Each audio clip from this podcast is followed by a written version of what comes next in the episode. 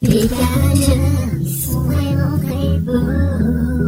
Les Canadiens, ils roulent radio. Avant qu'on commence, quelqu'un veut peut-être sortir. Bravo les super-héros, vous êtes bien tous les mêmes. Les super-héros d'Indestar, c'est les Peck Avengers. Jusqu'à très tard ce soir. Et oui, les Peck Avengers, c'est nous. Bonsoir l'équipe encore une fois. Salut Teddy Euh, en sachant que l'équipe des Peck Avengers, alors d'abord, qui on est? Qu'est-ce qu'on est? Où est-ce qu'on est? Alors, on est sur Indestar. Qui est nous Bah, On est Indestar. Indestar, c'est quoi? C'est une web radio. Jusque-là, ça va. Une web radio où on passe beaucoup de musique, euh, des musiques d'artistes émergents, comme vous allez le découvrir au fur et à mesure de Mm. cette émission et même Des la reprises. journée si vous voulez. Des reprises souvent. Des reprises, Des des, bootlegs, des remixes, des... tous les mots comme ça. euh, voilà, tu, tu peux les rajouter euh, sans problème. Ouais. Voilà, donc dans Indestar, vous pouvez écouter tout ça. Mais bon, dans Indestar, il n'y a pas que de la musique. Le soir de 21h, enfin même pas de 21h, de 20h à 23h, il y a des émissions. Mhm. Alors pas tous les soirs, mais presque. Ça commence le lundi avec une émission qui s'appelle Starter. T'es persuadé que la Eh. semaine elle commence par le lundi? Vraiment? Incroyable. Je suis presque sûr de- que ça commence par le lundi. Sauf pour les Anglais, je crois que c'est le dimanche ou je sais plus quoi. Je Ça suis doit être un choqué, truc tu l'as comme bien ça. prononcé starter. J'ai bien prononcé Starter D'habitude tu dis starter et je te Ah, défonce tout le Eh temps. ben, starter La semaine commence par starter, euh, de 20h à 21h. Euh, avec il y a The Théo. Allez, ça commence. Première bavure. Il s'appelle Théo à l'antenne. Nous avons Jolan aussi dans cette émission, Oui. n'est-ce pas Ouais, c'est ça. Et tu es là aussi. Je suis là aussi également. Et tu es là le vendredi Et aussi. également le vendredi. T'es partout en fait. Je suis partout. Bah, euh, moins qu'avant, mais je suis partout. J'allais dire comme la misère, mais bon. non, on est plutôt content que tu sois là. Bah, moi aussi. Figure. Je, je t'adore. des, bisous, euh, voilà. On va vous laisser. hein, Et si vous avez, On va faire un truc en amoureux, dans Starter, Ah vous bah, avez. il, est- il est 23h là. Oui, Ah, déjà on, on a encore du temps. hein. Dans, dans Starter, vous avez aussi une nouvelle recrue cette année qui s'appelle Virginie. Ouais. D'ailleurs, on lui fait des coucous si elle nous écoute. Voilà. Donc euh, Elle, bonne est- chance elle à elle. était très bien lundi. Moi j'ai Elle était écouté, très bien c'était très bien. Ouais. Ah bah voilà. Eh ben voilà, t'as t'as déjà ton premier fan, Virginie. Voilà. Après euh, Starter, il y a une émission qui s'appelle Actu Solite. Alors elle était T'as- t'as- déjà là. t'as- T'as oublié émission Quoi Le Non, mardi, non. il y a- le mardi, il y a quoi Bah, on est lundi. Mais on est toujours lundi, hein, Jolan. hein. C'est pas fini, il y a Actu Solite. Ah oui, c'est vrai. Ah bah ouais. J'avais oublié, pardon. Ah oui, je, il y a Actu Solite. ah, mais Jolan il veut déjà être en week-end. Ouais, il veut ouais, aller c'est ça, euh, Allez, salut. Lui, c'est fini. dire, euh, je vais me faire taper sur les doigts par Actu Solide. Actu Solite, du coup, ça commence à 21h et ça finit à 22h. Environ quand ça finit. Éventuellement. Oui, ça, dépend, je crois, du travail d'une demoiselle, non? Oui, effectivement. Mais De généralement, laquelle- les. De laquelle? Parce qu'il y a deux jumelles en fait. Ah, ah, écoute, je, je les connais pas assez, mais je sais qu'il y en a une qui travaille et quand elle travaille tôt le mardi matin, bah, elle eh, va pas clash. faire Il y en de a, il 23 y en a heures, une qui euh, travaille, t'entends ça. Ce sera redit et, et déformé. hein. moi, moi, je peux balancer un truc. Elle commence par un A. Voilà, bonne chance. Mais quel poucave, Anaïs, Elle s'appelle Amélie Anaïs. Anna Amélie. Et à, à fond l'émission aussi avec Yann et avec Antoine qui est leur frère d'ailleurs Amélie Anaïs. Ah putain, euh, je sais pas. je, je sais pas qui c'est. Euh, il s'appelle Théo en vrai. euh, non. Bon, enfin bref, ils font l'émission avec Théo, Antoine, Amélie et Anaïs. Et qu'est-ce qu'ils font dans cette émission? Ils parlent d'actualité insolite, donc ils Ouais. font des records, ils font des. Il déconne beaucoup. hein. Ils déconnent beaucoup. Ah Ouais, oui, ça bah, c'est clair, ils déconnent. dé- déconnade, cette Oui, oui, oui. Ils parlaient aussi de l'année dernière, on parlait d'objets insolites. Ouais. Euh, là cette année, euh, ils vont sans doute en parler encore un petit peu. Ils vont peut-être les tester. Ils vont peut-être, je sais pas ce qu'ils vont faire. Écoutez-les, vous verrez, c'est assez fun. C'est, c'est Ça assez veut ouvert dire à que tout le t'as monde. pas écouté, toi. J'ai pas écouté lundi. Non, je n'étais pas là lundi. Et Ouais. les podcasts, c'est fait pour qui C'est- Mais, mais, mais- ok, ok. Ah, ça balance direct. ok. Ouais, ouais, Ah c'est bah écoute, moi Eh j'étais bah, il pas paraît là, que j'ai c'est la écouté en rentrée, podcast dès mardi matin à 5h du mat, ça y est. Ah ouais Au taquet quoi. Pas mal, pas mal. Ok. Le mardi, il y a une émission qui n'est pas encore lancée, je crois. Euh, c'est J'ai vu de la lumière. C'est exact. Ouais, Elle était présente l'année dernière, Mhm. cette année elle sera aussi présente, mais il y a des tard. petits débuts. Oui, voilà. Parce que Clément, euh, vous le connaissez si vous avez déjà écouté l'émission, Clément il fait partie du conservatoire et du coup ses horaires coup, euh, changent d'une année à une autre. Du coup là, euh, on va voir comment il va s'organiser. Mais bon, vous aurez du J'ai vu de la lumière cette année normalement.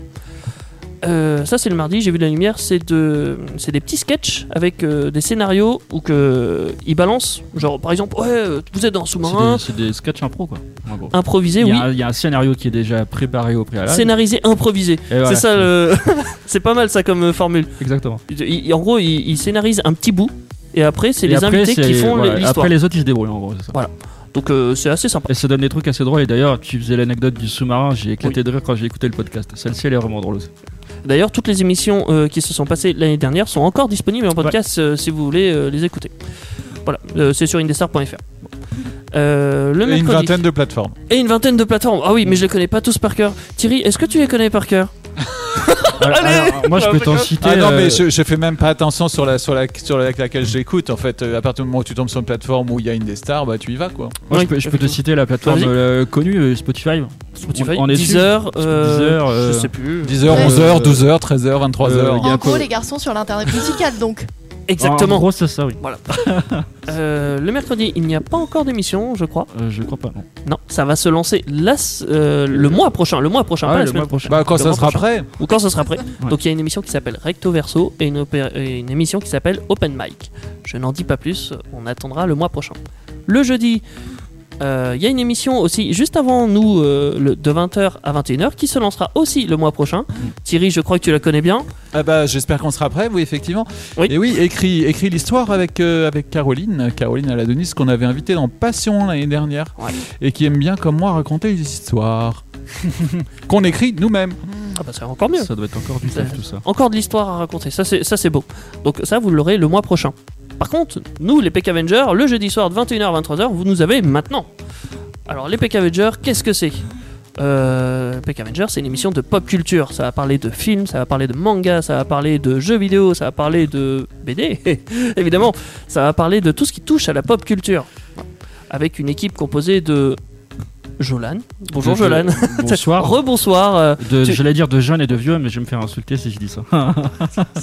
Ah, t'es, t'es bientôt À vieux risque et péril, hein, Je suis- clairement. après, je suis bientôt vieux, j'ai une excuse. dans- À minuit, j'ai 25 ans. Voilà. Ah voilà, je vous le dis. Alors, est-ce qu'on peut dire bon anniversaire en avance Bah, Mais bien sûr. Alors, ouais. Est-ce que t'as apporté quelque chose à boire et à manger ah non, par contre, j'ai rien apporté. Bon bah alors, ça- alors alors tu repasseras quoi. hein. Si ça. vous voulez, vous pouvez même appeler le standard de la radio au 09 70 407 306 pour souhaiter un joyeux anniversaire à Jolan ou pour intervenir pour euh, ce qu'on Oui, va parler aussi. dans l'émission. Oui, surtout. Mais bon, si vous voulez faire chez Jolan, vous pouvez l'appeler. Voilà. Ah Euh, bah donne son numéro carrément. Je, je suis pas standardiste. Alors, moi, 06.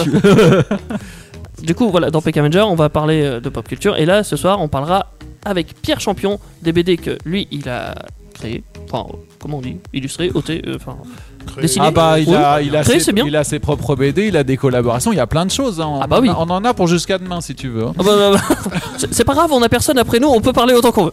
Voilà, donc ça c'est le jeudi. Le vendredi, il y a une émission. Mm. Il y a VTC, euh, Bah, Vita Conso. Vita Conso, parce Ouais, que pour les VTC intimes. VTC, c'est VTC. plus pour les intimes. Il y a, y les VTC, il y a les taxis, enfin bon, on va pas refaire le débat. C'est également une émission qui était présente l'année dernière. Donc Vita Conso, c'est une émission faite avec Linda, Mm. moi, Jolan et Antoine. On parle de consommation en général. On fait des sujets qui peuvent traiter très bien du bio, comme de l'homophobie, comme de l'importance des salaires d'une femme euh, par rapport à l'homme. Mm. Enfin, pas Ça l'importance. s'appelle l'égalité. Oui, hein. voilà, c'est pas l'importance, c'est l'égalité. Voilà. Pardon. Euh, ça peut être tout ces- ce genre de choses Et c'est très VTC. important chez, In- chez Indestar, euh, le salaire. Oui, effectivement, Ah parce ouais, que bah oui. franchement, à Indestar, Et il est les- égal. Les, discussions sur l'augmentation, ça prend beaucoup de temps. Eh ben, Alors- je, je peux t'assurer qu'on peut t'augmenter, mais ça sera toujours zéro. Alors, je, on je a, te, on, on a je te des, double ton salaire. on a des augmentations de postes, mais il n'y a rien qui Oui, j'ai l'impression que c'est la tâche qui augmente en fait. Mais le plaisir aussi. Allez hop. On s'amuse bien euh, sur Indestar. Et en termes d'émissions, euh, je crois que j'ai fait le tour. Bah, tu as fait le tour, je crois. J'ai fait le tour. Mm. Ouais. Bon bah, on Bah, va- En plus de- des spéciales que vous faites aussi beaucoup avec PK. Ah oui, exactement. On va revenir un peu sur Peck Avenger. euh, Qu'est-ce qu'on va faire cette année? Peck Avenger. Alors nous, la pop culture, évidemment, on a des soirées en fait à thème. On va faire ça toutes les semaines. En gros, euh, là cette semaine, c'est une spéciale BD. La semaine prochaine, ça sera une émission à thème par rapport au scolaire, je crois. Oui, thème Oh, scolaire. Donc on va parler de jeux vidéo, pourquoi pas scolaire. Euh, Ça, ça doit bien exister. le Sudoku, par exemple, ça, ça doit marcher. Ou, Oui, qu'on fait pendant les cours, c'est ça? Ou les jeux qu'on fait pendant les cours, par exemple. Voilà, ça peut être euh, un film scolaire, donc ça, ça peut, euh, je sais pas. euh, Ouais. je sais pas, ça, ça va dépendre des gens. J'ai pas d'idée là qui me. Moi. Moi j'ai déjà mon sujet et c'est un manga. C'est facile. Les mangas bon ça se passe souvent dans des. Enfin c'est souvent des lycéens, tout ça. C'est facile. T'as as beaucoup Voilà. de films sur le, sur le milieu scolaire. hein. Il y en a plein qui, euh, qui existent. Je sais pas si quelqu'un viendra parler de ça, mais il en existe beaucoup. hein. Je, je pense, de, je pense à- aux vacances de Ducobu ou ce genre de film là, moi. Ah, je pensais plutôt au à la journée de la jupe, par exemple. J'ai hésité à le dire, mais je l'ai vu, il m'a vachement marqué ce film. C'est incroyable. Ouais. Il est très très bien. Et ben ça, vous me le réservez pour la semaine prochaine à la de rigueur. soucis. Donc dans Peck Avenger, ça va être des sujets comme ça. Et une fois par mois, à peu près, on fera des grandes spéciales comme on va faire aujourd'hui. Comme des spéciales comme on a fait Harry Potter, Star Wars. Exactement, Star Wars, euh, Disney. On a prévu de faire une Disney pour Oh Noël si ça vous intéresse. Je fais passer le mot. Je sais qu'il va y avoir pas mal de gens pour ça. En direct d'un parc euh, Hein En direct du parc Non, pas en direct du parc, euh, ah, mais on, on va n'a parler pas de encore Disney. les moyens. Ça va être compliqué avec le Covid aussi. hein. Ouais, c'est chaud. ouais. D'ailleurs, oui, à propos du Covid, euh, en sachant qu'effectivement, il y a des. Le sujet des qui petits- fâche. Ouais, le sujet qui fâche. À la radio, pour se protéger, on a aménagé les studios euh, avec tous plus ou moins un mètre de distance. Mm. Pour pas qu'on puisse euh, se contaminer. Les On a studios du sont gel, désinfectés on tous a- les soirs. voilà. On, a, on a des on a des protèges sur les micros, sur les casques. Sur les casques, on a investi dans des protège-casques et tout, Ouais. c'est- beau. On a investi sur les pétocasques aussi. Les pétales- Alors ça, on n'a pas. euh, Ah si, on en a déjà. euh, Ça change pas ça. voilà. Donc là, c'est ce qu'on, c'est ce qu'on fait dans Peck Avenger. Ouais. Mais parlons un peu de ce soir avec notre invité Pierre Champion. Es-tu toujours là? Oui. Esprit, esprit de Pierre. Esprit, es-tu là toujours là Même si on ne te voit pas. Esprit, es-tu là Ah ouais, non, mais c'est vrai que la dernière fois, t'étais à distance. Donc, euh, bon. Oui. C'est vrai, Et cette fois-ci, tu es en physique euh, et tu vas nous parler. euh, Exactement, je brave le coronavirus hein, pour venir sur place. Ah, bah, c'est beau. Et, Eh ben, ce que je te propose, c'est qu'on en parle tout de suite après Jonas Sell. Prayer In. Oh, c'est très beau, c'est magnifique euh, cet accent anglais. C'est une cover de Robin Schulz. Peck Avenger, dès 21h sur Indestar. Et oui, les Peck Avengers, le jeudi soir de 21h à 23h, c'est nous. Euh, on est sur Indestar. On va parler avec notre invité, Pierre Champion. Bonsoir Pierre. bonsoir. Euh, re-bonsoir. Ça, ça fait je sais pas combien de fois. pour la Je- non, je n'ai 40e pas fois. compté le nombre de fois. On va se dire bonsoir après tous les jingles. Non mais ouais, c'est ça, je dis bonsoir tout le temps comme ça, ça, ça meuble ou je, je sais. Non, bon.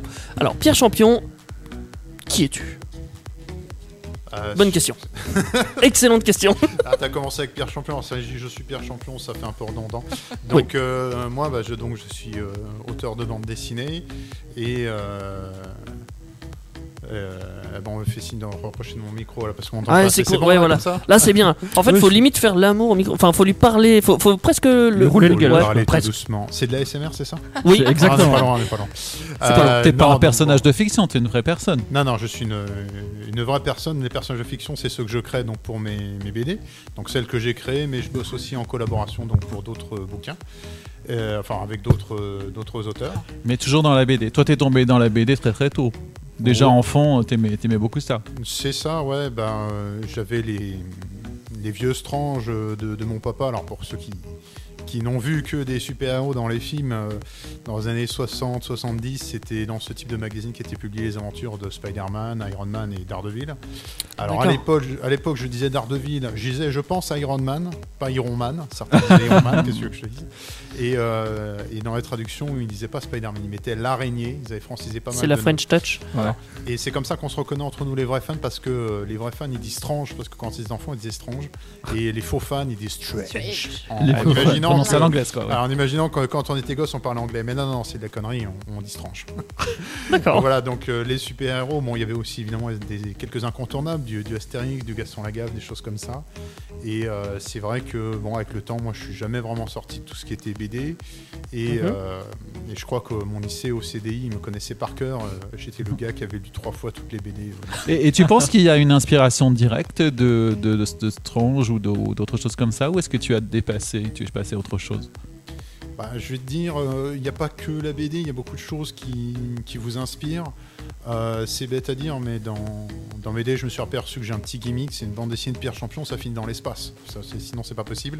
Et euh, là, bon, je pense que ça a beaucoup à voir avec ma passion pour euh, des, des séries de films comme Star Wars ou comme des séries télé, et donc aussi des séries de films comme Star Trek.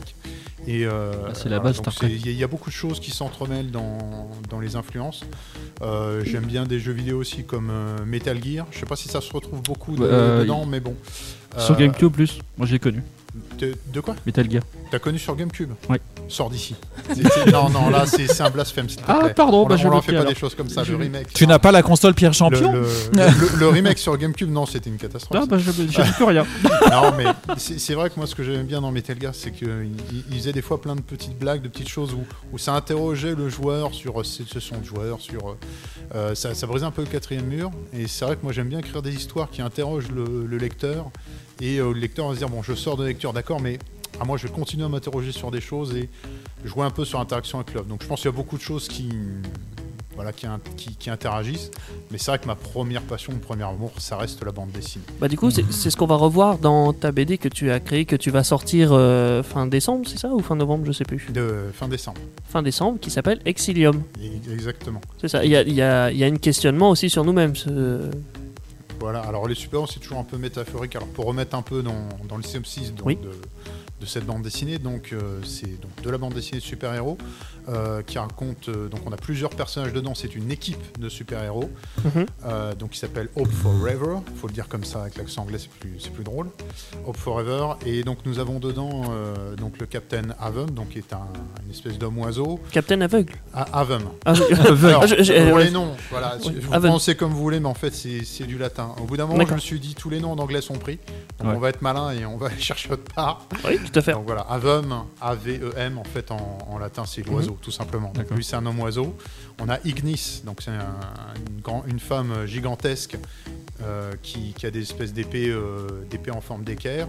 Et on a deux personnages qui, qui vont avoir une grosse importance dans l'histoire. Donc Félès, donc c'est un homme chat, et Angel qui est une femme chat, Ouais. qui euh, donc sont des, des hommes et femmes chats extraterrestres qui sont arrivés sur notre planète quand ils étaient euh, enfants D'accord. et euh, donc on- qui ont été recueillis par le fameux capitaine Avum, dont on va bien réussir à prononcer le nom euh, un jour. Un jour. Et pas- pas tout de suite, mais un jour. voilà. Donc à partir de là, ils ont créé une équipe de super-héros. Ouais. Donc ces deux personnages, euh, homme-chat et femme-chat, euh, donc maintenant ils sont adultes, mais ils se rendent compte qu'ils n'ont aucune nouvelle de leur planète. Donc finalement, ils commencent à se dire, bon bah voilà, ça y est, c'est foutu, on les reverra jamais, on saura jamais d'où on vient. Et notre espèce bah, va peut-être être amenée à disparaître en fin de compte. Donc euh, Félès, l'homme-chat, il se dit bon bah écoute, c'est Angel, ce serait peut-être temps quand même de se reproduire, histoire que notre espèce survive. Mais euh, comme euh, les hommes-chats extraterrestres et les humains sont compatibles génétiquement, bah, elle, elle sort avec un humain, le fameux Captain Avum justement, Ah, c'est le chef d'équipe, hein, c'est du prestige, c'est plus facile pour Pécho. Oui, c'est- Et donc en l'occurrence, voilà, il dit bah non, moi je suis quelqu'un d'autre, je suis pas d'accord. Donc euh, voilà, est-ce que la préservation de l'espèce est plus importante que le, consentement ou non? Voilà, c'est ce genre de question qui va être posée dans euh, dans l'album, dans voilà. Alors, ce, Exactement. ce qui est très intéressant, c'est la, la manière dont ça va être publié, parce que tu as fait appel euh, au financement participatif, si je me rappelle bien. Tout à fait. J'avais envisagé de braquer une banque au début, mais je sais que ça va être un peu compliqué. Faut réunir une équipe et tout. Ouais, sur, la, sur la plateforme Ulule. Voilà. En fait, il, il te, il te- il te fallait une certaine somme pour pouvoir euh, euh, envisager la, la publication, et tu, tu as réussi à obtenir donc ce qu'il fallait. Félicitations. Bravo. Oui, félicitations. Et si je me rappelle bien, en plus, il te fallait 5000 euros, je crois, pour ça. faire le projet, et tu en as récolté plus. Exactement, donc on est à, à 6 000 euros. Alors après, tout ce qui est financement participatif, il faut, faut voir que toute la somme ne revient pas directement euh, Ah bah pour le, le projet. hein. Mm. Euh, forcément, comme là, euh, bon, il faut, faut donner de l'argent à l'URSSAF quand tu fais ça. Ouais, il faut temps. déclarer tout ça. Il faut déclarer. Il y a une partie qui revient à, à Ulule. Mhm. Mais euh, voilà, en l'occurrence, 5 000 euros, c'était une somme de départ. Donc en comptant évidemment ces dépenses-là. Et l'objectif, c'est d'imprimer 300 exemplaires. Donc là, j'ai euh, eh ben, j'ai plus le nombre de contributeurs en tête, je suis désolé. Grave. Mais bon, il y a une centaine de contributeurs. c'est marqué sur la plateforme, hein, c'est parce que tu remercies les gens, évidemment. Exactement. Donc, euh, Moi, je sais déjà que Indestar aura sa propre BD Exilium Ah, qui parce que, arrivera. Parce que selon le montant que l'on que l'on te donne, en fait, tu, tu donnes des petits cadeaux Tu as de en plus- échange éventuellement. T'as plus de bonus. Bah, c'est le concept euh, d'un financement participatif. Tu as des contreparties en plus que ce On que peut- tu achètes en général. On peut être cité euh, si, on, si on a mis une petite somme, on peut avoir un album dédicacé si on met un peu plus, euh, voilà. Et peut-être le grand concert si on met beaucoup. bah oui, c'est possible. Oui, tout à fait. Alors, il y a des personnes qui ont mis effectivement euh, le, le- le plus grand, le plus grande somme à mettre, c'était euh, 400 euros, et tu pourrais retrouver euh, ton visage dans la bande dessinée, dans un rôle euh, secondaire. Donc, euh, Ouais, c'est pas mal, hein. ouais, donc il y a pas mal, quand effectivement même. plusieurs personnes qui vont se retrouver comme ça dans, dans la bande dessinée. Donc, donc Excelum, t'es passé par, euh, par, la, par la- le financement participatif.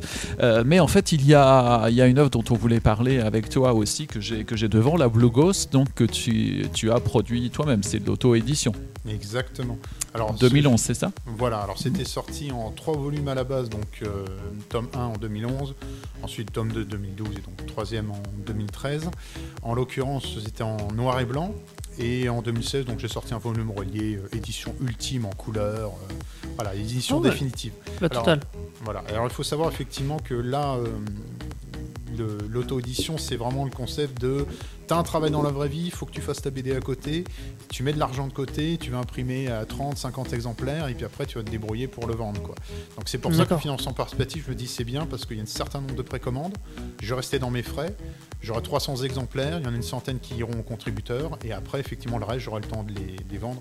Effectivement, c'est aussi un peu pour ça que je suis venu au, au financement participatif. Hmm. Donc effectivement, Logo, c'était ma première BD. euh, Et Qu'est-ce que euh, ça veut dire l'auto-édition en fait? Tu, tu, tu passes, tu, tu fais, tu fais les choses comment concrètement? Si quelqu'un se dit je veux euh, mon, mon œuvre, euh, tu contactes quoi? Tu contactes quand même un éditeur, mais euh, il faut un certain nombre d'exemplaires. Comment, comment on fait en fait? Alors justement, c'est ça le concept de l'auto-édition, c'est que euh, tu es ton propre éditeur. Si tu vas démarcher un éditeur, euh, bon déjà il faut qu'il te prenne parce qu'il y a quand même un potentiel commercial à évaluer derrière le projet. Euh, et donc c'est vrai que bah, il y a beaucoup d'appelés et très peu d'élus. Après, euh, si le but c'est pas forcément d'en vivre, mais en tout cas de, concrétiser ton projet, si tu dis j'attends pouvoir t'éditer pour le faire, des fois tu peux attendre longtemps. Et la passion n'attend pas toujours. Et quand la passion est trop forte, tu dis non, je veux faire mon projet. Et donc tu peux faire de l'auto-édition. Alors après, ça veut dire qu'il faut que tu avances toi-même les sous, que tu imprimes tes bouquins, que tu te débrouilles pour les vendre, que tu ailles en festival, euh, ou euh, que, tu, que tu passes par des amis, des choses comme ça. Bon, je, je sais que des fois, je, je me balade toujours avec tes exemplaires.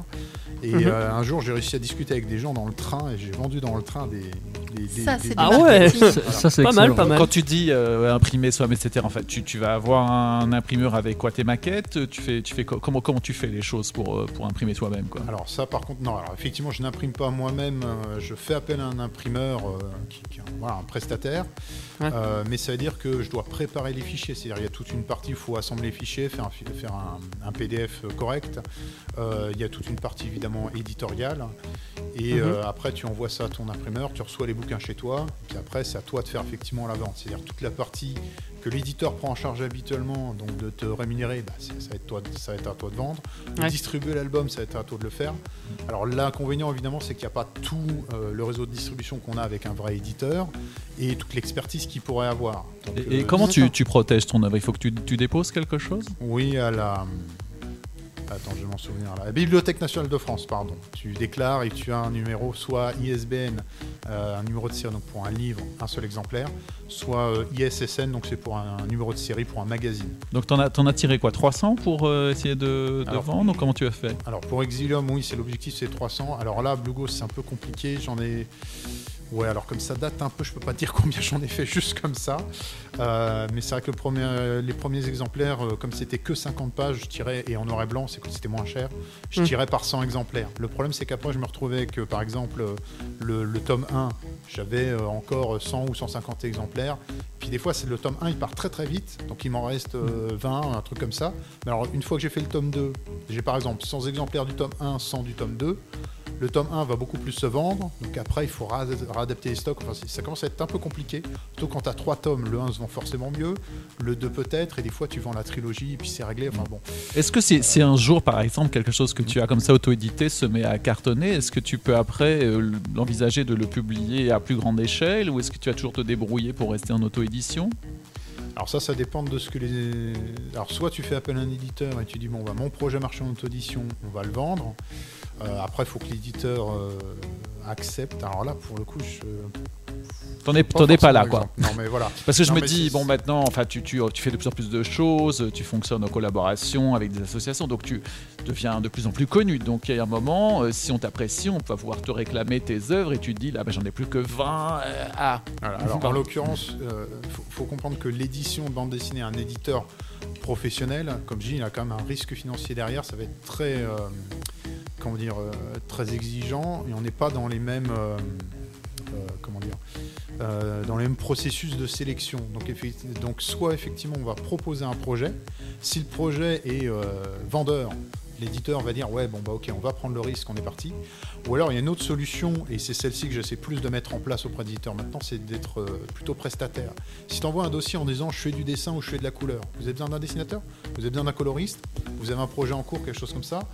Là, l'éditeur, il y a plus de chances quand même qu'il te contacte et qu'il te prenne avec lui. Après un projet déjà édité, déjà publié, où l'éditeur n'a eu n'est jamais revenu dessus et n'a pas eu son petit mot à dire en disant oui mais oriente plutôt ton histoire comme ça ou on va faire telle édition, on va faire tel truc. Euh, c'est, ça serait quand même assez étonnant. si, Ouais, euh, effectivement. voilà, Alors, Blue Ghost, moi j'ai un exemplaire de- devant moi là qui est en couleur, qui est super beau, qui est glacé. Alors, moi j'ai entendu noir et blanc. Comment t'es passé à la couleur là? Comment on est passé à ça là ce que j'ai Avec des feutres? Non, avec Photoshop, faut être moderne, mon gars. Euh, non, euh, effectivement, comme je disais, Blue Ghost, je commençais à avoir des gros problèmes de stock, puisque euh, entre le numéro 1 qui se vendait plus, euh, le 2, le 3, etc. Donc je me suis dit, bon, mon histoire est finie. Euh, autant effectivement faire un volume relié qui soit l'édition un peu ultime, et j'ai rajouté une plus-value, donc la couleur. Et donc c'est comme ça que je me dis, voilà. Surtout, la, surtout- pardon, excuse-moi, Surtout la question, c'est euh, est-ce que tu es autodidacte ou euh, tu as pris des cours pour apprendre à dessiner, à faire des planches, à faire. euh, Ah oui, Tout ce qui est la mise en page, tout ce qui est- Autodidacte. hein. Voilà. Tout Euh, Oui, oui, euh, totalement. Après, euh, je cache pas que j'ai quand même passé des concours pour des écoles, notamment l'école des Gobelins. Alors, faut savoir, c'est effectivement très C'est l'école qui est à. Tours, ça, non? Non, pas du tout. Non, non, Non, les Gobelins, c'est à Paris. Euh, Oui, Paris, pardon. Tours, c'est Brassard, je crois. Oui, oui, c'est Voilà. Brassard. Bon, après, pareil, hein, tout ce qui est école, c'est il y a toujours. euh, C'est une vraie école, Un hein. coup. Voilà. non, non, mais il y a toujours un. Un coup, une sélection. Voilà, un coup, Mm. une sélection, des choses comme ça. Alors après, il faut pas partir du principe que si t'as pas le concours, euh, c'est foutu. hein. Comme je dis, Ouais. euh, la passion est plus forte. Donc à un moment, il faut se battre pour faire son truc. Et euh, bon, c'est vrai que comme beaucoup de gens qui, veulent- qui, qui aiment faire de l'art, il y a un moment, j'étais aussi parti du principe que c'était quand même difficile d'en vivre et qu'il fallait que j'ai mon plan de secours, que je fasse des vraies études, des vraies choses comme ça. Bon. Mais ça m'a pas empêché effectivement toujours en parallèle de lire des livres sur la bande dessinée, euh, de m'exercer, euh, de tenter euh, des choses différentes. J'ai envie de dire que pour apprendre, mais n'importe quel art, hein, je dirais, mais pour la bande dessinée, euh, faut, faut être assez exigeant avec soi-même et toujours porter un, recul. Un des pièges, par exemple, de l'auto-édition, c'est comme t'as pas d'éditeur derrière, t'as personne qui va jeter un œil sur ton travail et te dire oui, mais là, attention, là, c'est pas très clair ton histoire, ou là, la perspective est mauvaise, des choses comme ça. Il faut avoir un recul sur soi-même qui est assez important. Et t'as embauché ta famille comme bêta lecteur? Euh, alors euh, pour, euh, pour les fautes d'orthographe surtout si. Voilà c'est ça où je suis pas bon. Donc eux ils vont me corriger les fautes d'orthographe. Comme effectivement je fais de plus en plus d'amis artistes eux-mêmes auteurs Euh, oui pour le scénario par exemple de Exilium j'ai envoyé à au moins trois personnes euh, mon scénario pour qu'ils me proposent des relectures des idées. Ça m'a permis effectivement d'avoir un recul là-dessus. Et tout ça, d'ailleurs, ça prend combien de temps tout ça? Oula ça dépend Ça dépend. Qu'est-ce que tu entends par tout ça Entre le Bah, moment le- où tu commences et 2011 où tu euh, publies euh, ton premier euh, album en noir et blanc là de Blue Ghost.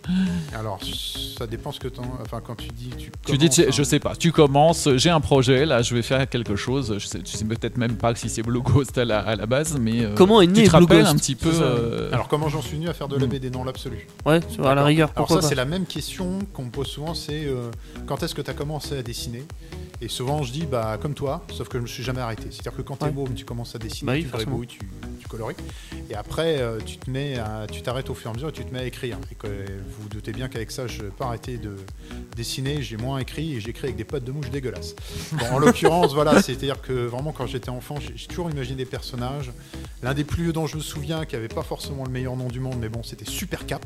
Voilà. C'est Même au- c'est pas mal, c'est ah pas mal. non, non, mais il s'appelait Non, Super mais Cap. super, c'est bien après. Bon. Et il Et, t'a marqué euh. Quand j'étais les, les plus vieilles BD que j'ai gardées avec moi que je faisais à l'époque c'est quand j'étais au collège. Donc moi, j'avais moi je créais le personnage. Donc j'écrivais et je dessinais les aventures de Super Cap et de son, son acolyte Gadgetman. Alors pour tout non, mais quand je vois le look je me dis mince c'est Iron Man mais juste changé les couleurs. Bon je peux pas dire que c'était mes meilleurs BD mais ça fait partie du parcours. Ouais. et avec une de mes sœurs euh, elle avait inventé un personnage qui contre l'électricité qui s'appelait Electra. Et euh, avec une autre de mes cousines c'était euh, Santora. C'était un personnage elle adorait l'équitation c'est une femme euh, une femme cheval voilà c'est pas cheval woman mais bon c'est- c'était un peu c'était un peu le concept donc euh, Alexandra Lederman en héroïne. Je suis en train de feuilleter euh, Blue, Blue Ghost là en couleur et je vois qu'à l'intérieur tu expliques les, les origines de, de tes œuvres et quelques autres anecdotes. Exactement. Alors si j'ai cité certains personnages comme euh, effectivement, euh, alors non à l'époque c'était Santores et son allié c'était, euh, elle avait un sidekick c'était Lélé, un personnage qui avait des ailes. Effectivement je les ai un peu repris pour euh, ajouter du- du- des personnages à l'univers de Blue Ghost. Donc euh, je, on, on voit effectivement dans les bonus du volume relié de Blue Ghost les vieux dessins que je faisais au collège et les nouvelles versions qui ont été utilisées. Santora est réutilisé, euh, Electra est réutilisé également. D'accord. Euh, moi, ce que je te propose, c'est qu'on continue de parler de Blue Ghost et d'Exilium après euh, une musique d'Anafri, Electrical Storm. Peck Avenger L'émission du geek, geek, geek, geek. L'émission du geek. sur Indestar. Et oui, c'est bien les PK Avengers avec des, nouveaux des nouveaux jingles euh, frais. euh, Tout frais. ouais, c'est ça. des- Comme nous. Est-ce que tu veux, Ça. est-ce que tu veux refaire dire bonsoir à Pierre? Mais oui, bonsoir Pierre Je ne vous jette pas la pierre, Pierre. Attends, Mais qui es-tu Pierre? Tu es le premier à me faire cette blague, c'est impressionnant. De quoi? Dire bonjour tout le temps? Non, Ah. non, non, euh, je ne te jette pas la pierre. Et sinon, tu es champion en quoi? En, Oh, B- c'est- en BD. Waouh, c'est- incroyable. Il y a du level ce soir. Ouais, mon c'est clair. gars. Ça, ça vole très bas. C'est bah, quoi ton nom euh, de famille, ça, déjà, alors? Euh, Thierry, Ah, c'est quoi Thierry. son nom de famille? C'est quoi mon nom? Oui. Ouais. Ah, mon nom, mon nom c'est Mio. Et en fait, un, Mio. un, un qui se prononce Miotte dans la région, tu sais ce que c'est? Ouais, Bah, c'est le mio, miolet la soupe, ouais. C'est la soupe de, de vin avec du pain qui trempe Non, t'as le miolet aussi. Je, trouve ça comme très inégal parce que moi, tu peux faire des blagues avec ton, ton- mon nom, mais le tien ne s'y prête pas. Donc, Bah euh, si, tremper le mio. euh, si, Bah oui, tremper le mio. On va tremper Ah le mio. mais, ah, mais tu sais, mais tu Excellent. sais- bon, bon, je vais raconter ma vie, hein, mais bon, mon grand-père en buvait régulièrement, il était vigneron, donc quand- comme il avait travaillé très très tôt, quand il rentrait dans la journée, il se versait un, Ah, un, un grand bol de vin rouge euh, sucré euh, avec, Ah. avec Ouais, du mais pain, attendez, etc. attendez. Mais, Oh. euh, Ah, c'est voilà. comme Bref. si tu mettais du sel dans ton café, ouais, quoi. Tu as aussi le mieux au lait. Non, du lait, du sucre et du pain. aussi, hein. Non mais Non. c'est ignoble aussi les garçons. Ah bon, C'est vrai qu'on n'est pas là pour parler de mio. Gastronomie, ouais. On n'est pas là Ouais. pour parler gastronomie. On, sera, On est là en pour parler BD. euh, demain de gastronomie. Ah bon Ah oui, peut-être dans de Vita Vita Conso, Conso. effectivement. Bon, on va peut-être reprendre le monde de l'édition. Ouais, oui, c'est ça. Bah, tu parlais de, tu parlais de, excuse-moi euh, Teddy du coup. Je vas-y, vas-y. euh, Tu parlais d'avoir euh, envoyé ton dernier scénar à des amis euh, qui sont dans le monde. Est-ce que pour l'ego, c'est pas un peu dur ça? D'avoir des retours en mode Mhm, non, je crois pas, non. Non, ça va, je choisis bien mes potes, ils sont cool. Tu les sous-dois pour qu'ils t'a- pour qu'ils Non, acceptent ton euh, scénario? ho- ho- honnêtement, euh, honnêtement, de base, euh, comme je dis, c'est- c'est un travail qu'il faut faire déjà sur soi-même. Mm. Euh, la, la blague quand tu que je fais souvent, c'est quand, quand tu écris ton histoire toi-même, il faut être super exigeant. Euh, J'ai vu euh, des gens dessiner, par exemple, euh, pareil, dans- un peu comme moi dans le milieu de l'auto-édition. En gros, quand ils scénarisent, tu vois qu'ils ils écrivent l'histoire pour dessiner ce qui les arrange. Donc c'est le festival des gros plans. Tu as très peu de perspectives, tu as pas les décors, et de fait, l'histoire est incompréhensible, c'est une catastrophe. Et je sais que moi, je fais l'exercice mental quand moi-même j'écris mon histoire de me dire, de ne pas me dire ce qui m'arrange. Donc par exemple, je me retrouve des fois devant ma planche à dessin à me dire, bon, quelle page je suis censé faire là? Ah la vache, mais il y a une perspective à 3 points, il y a, il y a 50 voitures, oh là, mais qui est l'emmerdeur qui a écrit ce scénario? Ah oui, c'est vrai, c'est moi. Euh, donc déjà, il faut faire l'exercice avec soi-même, et de fait, quand tu arrives à faire l'exercice avec toi-même, de te dire, bon, euh, ce qui est important, c'est le lecteur finalement. Il faut Ouais, qu'il le- comprenne l'histoire, faut que ce soit, faut que tu sois exigeant sur la qualité de ton récit, et, et pas que tu te dis, j'écris euh, ce qui va être facile pour moi. La charge Déjà, mentale, elle est quand même impressionnante, Quand hein. tu as un retour critique, bah, c'est déjà beaucoup plus facile si j'ose dire encaisser. Puis évidemment, je pense, les, les copains, ils te font pas une critique juste pour, pour être désagréable. Ils le font justement pour améliorer l'œuvre parce qu'ils croient en toi et parce que on a envie de s'entraider. Euh, mais je sais que c'est moi-même, j'ai dû le faire, notamment euh, parce que là, effectivement, chez les éditeurs on- professionnels, bon, bah, pour l'instant, c'est pas encore euh, dans les tuyaux, mais j'étais pas mal dans le monde associatif et notamment avec euh, Elon Comics sur lequel on va venir et le scénariste principal Ash Nico, euh, donc qui écrit toutes les histoires de, de- donc de Elona Heroes, donc un magazine. Et en l'occurrence, je sais que je- qu'il aime bien qu'on donne des avis sur, le, sur, euh, sur les scénarios. Et je sais que moi, je, je me suis retrouvé dans une situation où je, je lisais le- son scénario et je me disais, Oh, j'ai 50 idées à lui proposer, mais je savais que pour que mes idées soient acceptées, il fallait que je les sélectionne. Parce que si je vous propose les 50, forcément, je suis, je suis un casse-pied, quoi. Je, fais mon forceur et ça devient mon histoire et pas la Ouais. sienne. Donc je sais que si je veux qu'il accepte mes idées, sur mes 50, il faut que j'en sélectionne euh, euh, 10, euh, voire même 7, enfin beaucoup moins, pour qu'effectivement ils puissent les accepter et qu'on travaille ensemble. Donc c'est tout un exercice effectivement de travailler avec les autres. Là je dirais, je pense c'est pas uniquement euh, uniquement spécifique à la bande dessinée ou au retour critique. Alors là je vais parler complètement autre chose, mais j'ai été longtemps été animateur en colonie de vacances. Ouais. Et euh, t'as as différentes colonies de vacances. T'en as où effectivement le gamin, t'as son emploi du temps qui est déjà prévu, tel jour tu feras telle activité.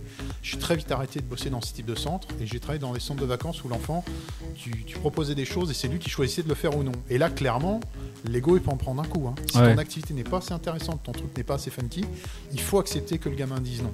Et- Puis surtout, les non. enfants, c'est le pire public. Mm, mm. Alors s'ils si- trouvent que c'est de la merde, ils vont te le dire texto. hein, Bah, genre, c'est le euh, meilleur testeur quelque part. Donc comme, comme tu dis, on n'écrit pas pour ça, on écrit pour les autres. euh, comme nous ne faisons pas, bien sûr, nous prenons du plaisir à faire la radio ce soir, mais nous le faisons aussi pour, euh, pour les gens qui nous écoutent.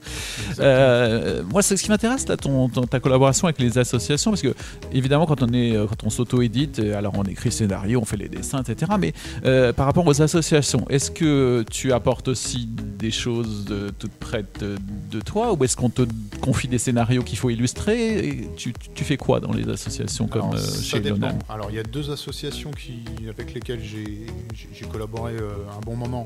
Il y en a une qui est fermée, enfin qui malheureusement euh, s'est arrêtée depuis, donc je- j'en parlais en premier. Ganesha, non? C'est euh, exactement. Ah bah voilà, ah, il a fait ses devoirs, c'est parfait.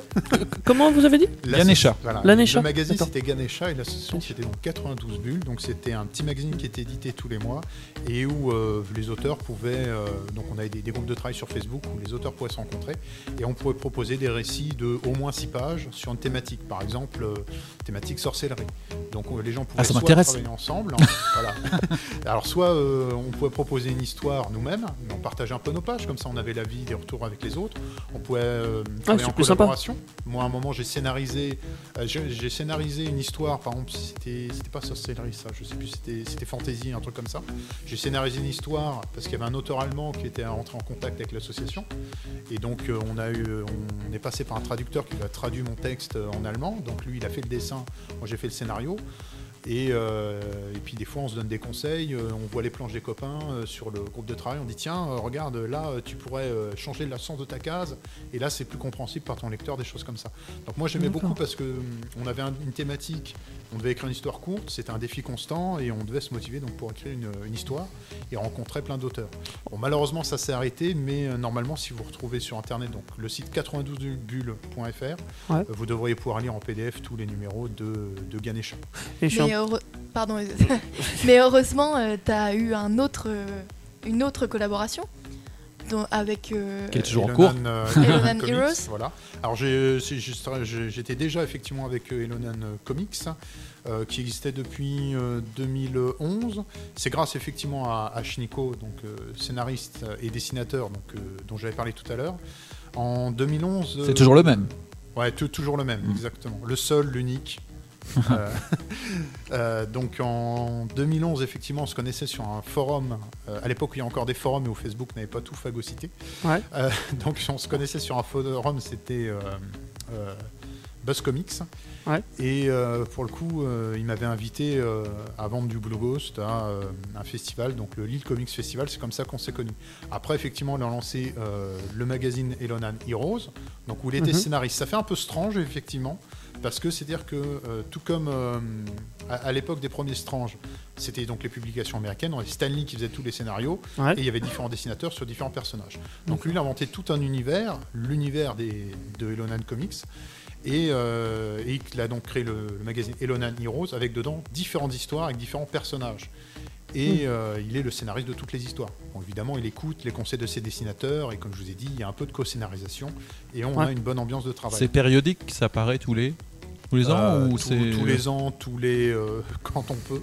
Ouais. Non, Enfin, enfin, là, il- là, y a un projet pour quoi à la fin de l'année ou c'est quoi le numéro Eh 6 ben, là pour octobre. Pour octobre. Voilà. Alors c'est-à-dire que euh, là on voulait sortir un album tous les ans. On a une première saison qui est sortie donc du numéro 1 au numéro 5 où chaque personnage vivait son, son arc scénaristique. Donc vous achetez du 1 au 5, c'est comme si vous aviez une première saison. Chaque histoire euh, est terminée, l'arc scénaristique est terminé. On a pris le temps de réfléchir, de créer des nouveaux concepts et euh, vraiment de se dire on va pas dé- on va pas démarrer la nouvelle saison de Elon Rose sans avoir des, des trucs béton. Donc euh, c'est pour ça qu'on a mis un peu de temps, mais là c'est relancé et effectivement octobre 2020, là on sort Elonan Heroes. Toi, t'es arrivé en cours, t'es arrivé à partir du numéro 3, c'est ça? Exactement. Alors pour le numéro 3, euh, c'est euh, donc euh, j'en profitais pour présenter les personnages parce que c'est un peu Ouais. comme ça qu'il a fait Nico, Mhm. c'est-à-dire qu'il m'a envoyé un message, il m'a dit est-ce que tu veux bosser avec moi? Je dis bah ouais très bien. Euh, il me dit je te laisse choisir le personnage que tu veux dessiner dans. Est-ce que c'est un BD. homme-chat Non, c'était pas. un homme pas cette fois. non, mais alors tu vois, c'est marrant comment il me l'a présenté. Donc il, il y a plusieurs personnages. Donc j'en profitais moi-même pour faire Ouais. la, la présentation. On a donc un duo de super-héros, donc les Midnight. Donc on a Spectre, Mhm. un, un gars euh, très baraqué euh, avec un costume de, une espèce de costume de fantôme et un bâton. Et. Scratch, donc c'est une acrobate. euh, et en gros, c'est un peu un duo à la Batman et Robin, euh, sauf qu'il passe plus de temps, presque autant de temps à s'engueuler qu'à euh, qu'à combattre le crime. Donc il y a un petit côté toujours un peu humoristique dans ces BD là. Ouais. On a le Doc Magic, donc qui est un magicien euh, un peu euh, un peu obsédé par les jolies femmes. Euh, on a Oh. euh, la bestiole, donc qui, qui est un peu un pastiche de Spider-Man, donc un homme insecte, mais qui passe euh, beaucoup de temps à boire et à fumer. Pourquoi pas On a le Hell Trasher, donc qui est, qui est un, voilà, qui est un vampire, un peu à la Blade.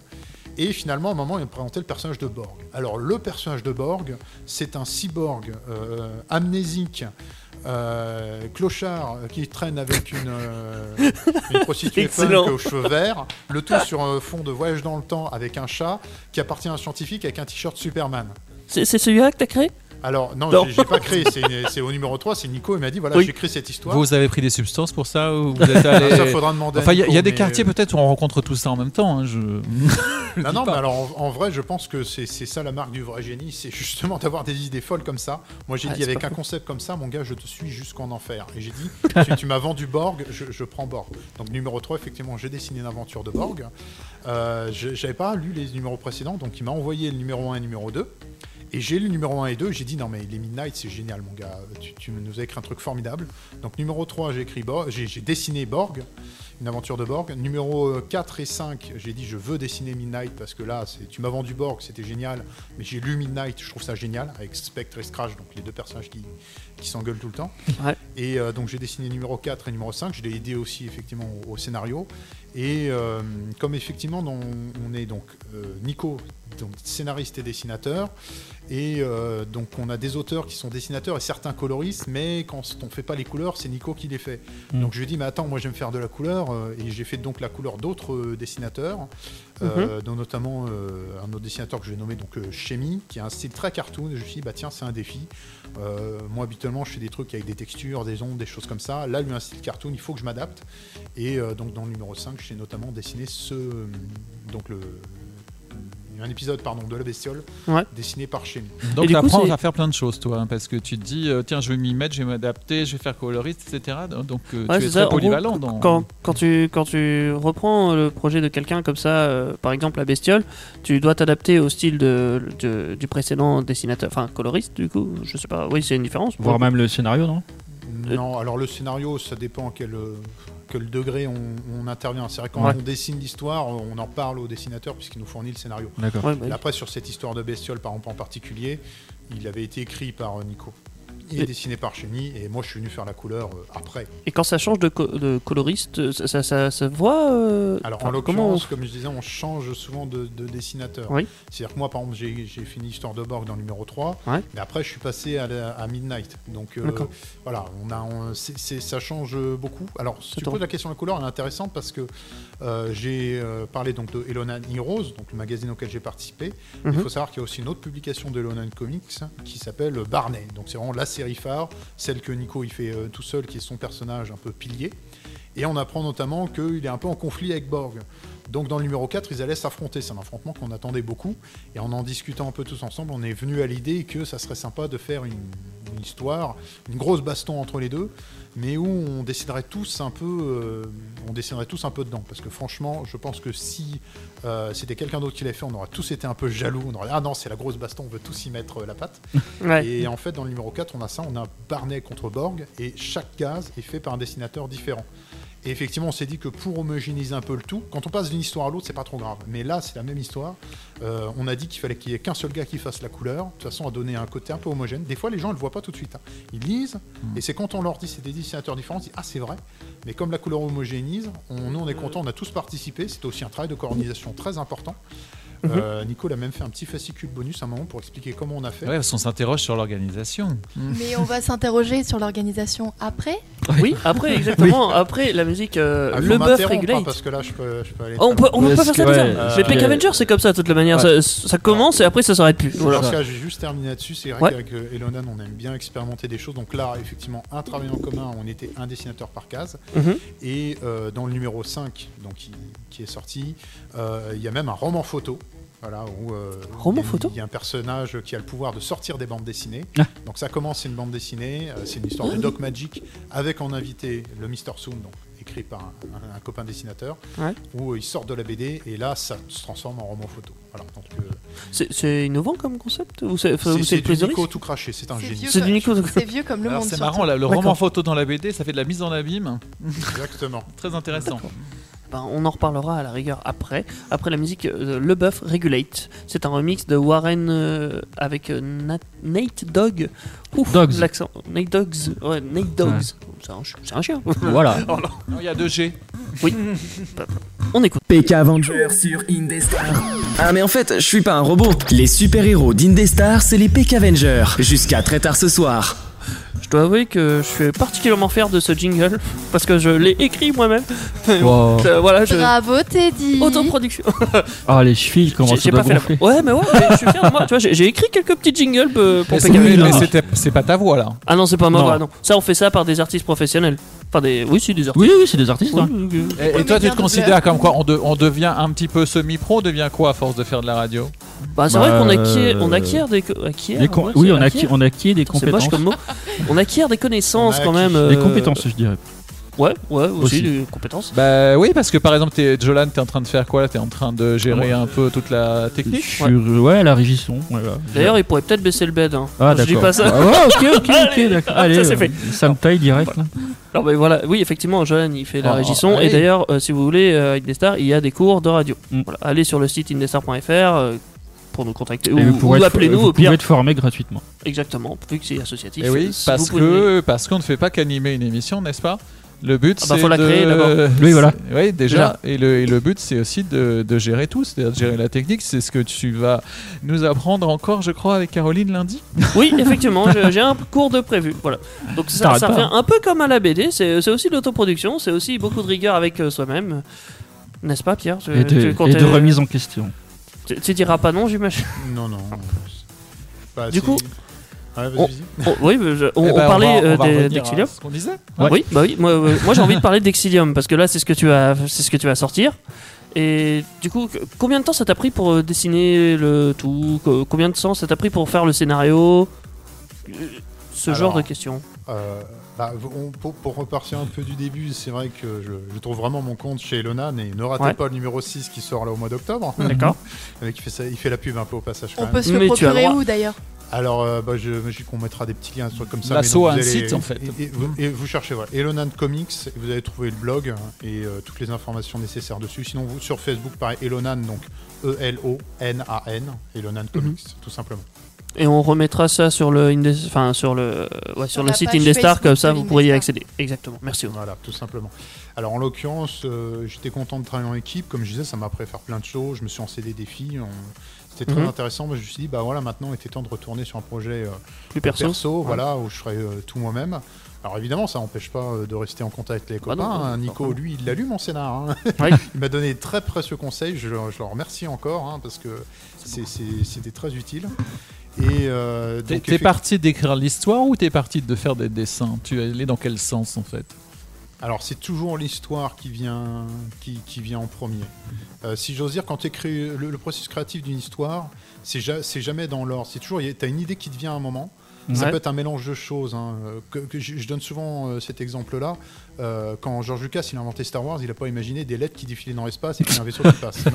C'est vrai. Voilà. Il- il- je, je sais pas où il était, mais bon, j'imagine qu'il était aux toilettes et tout à coup il s'est dit, Oh, euh, putain, ça serait génial de voir euh, un gars avec une robe de chambre. C'est bizarre, c'est souvent les meilleures idées qu'on a aux toilettes en fait. oui, bah, c'est pour ça que j'imagine là-bas. On y passe énormément de temps, faut Non, le dire. Voilà, c'est ça, il s'est dit, j'imagine un gars en, en robe noire et un gars en robe blanche avec des épées lumineuses qui se tapent dessus. Et après, il a fallu que derrière, ils construisent des concepts.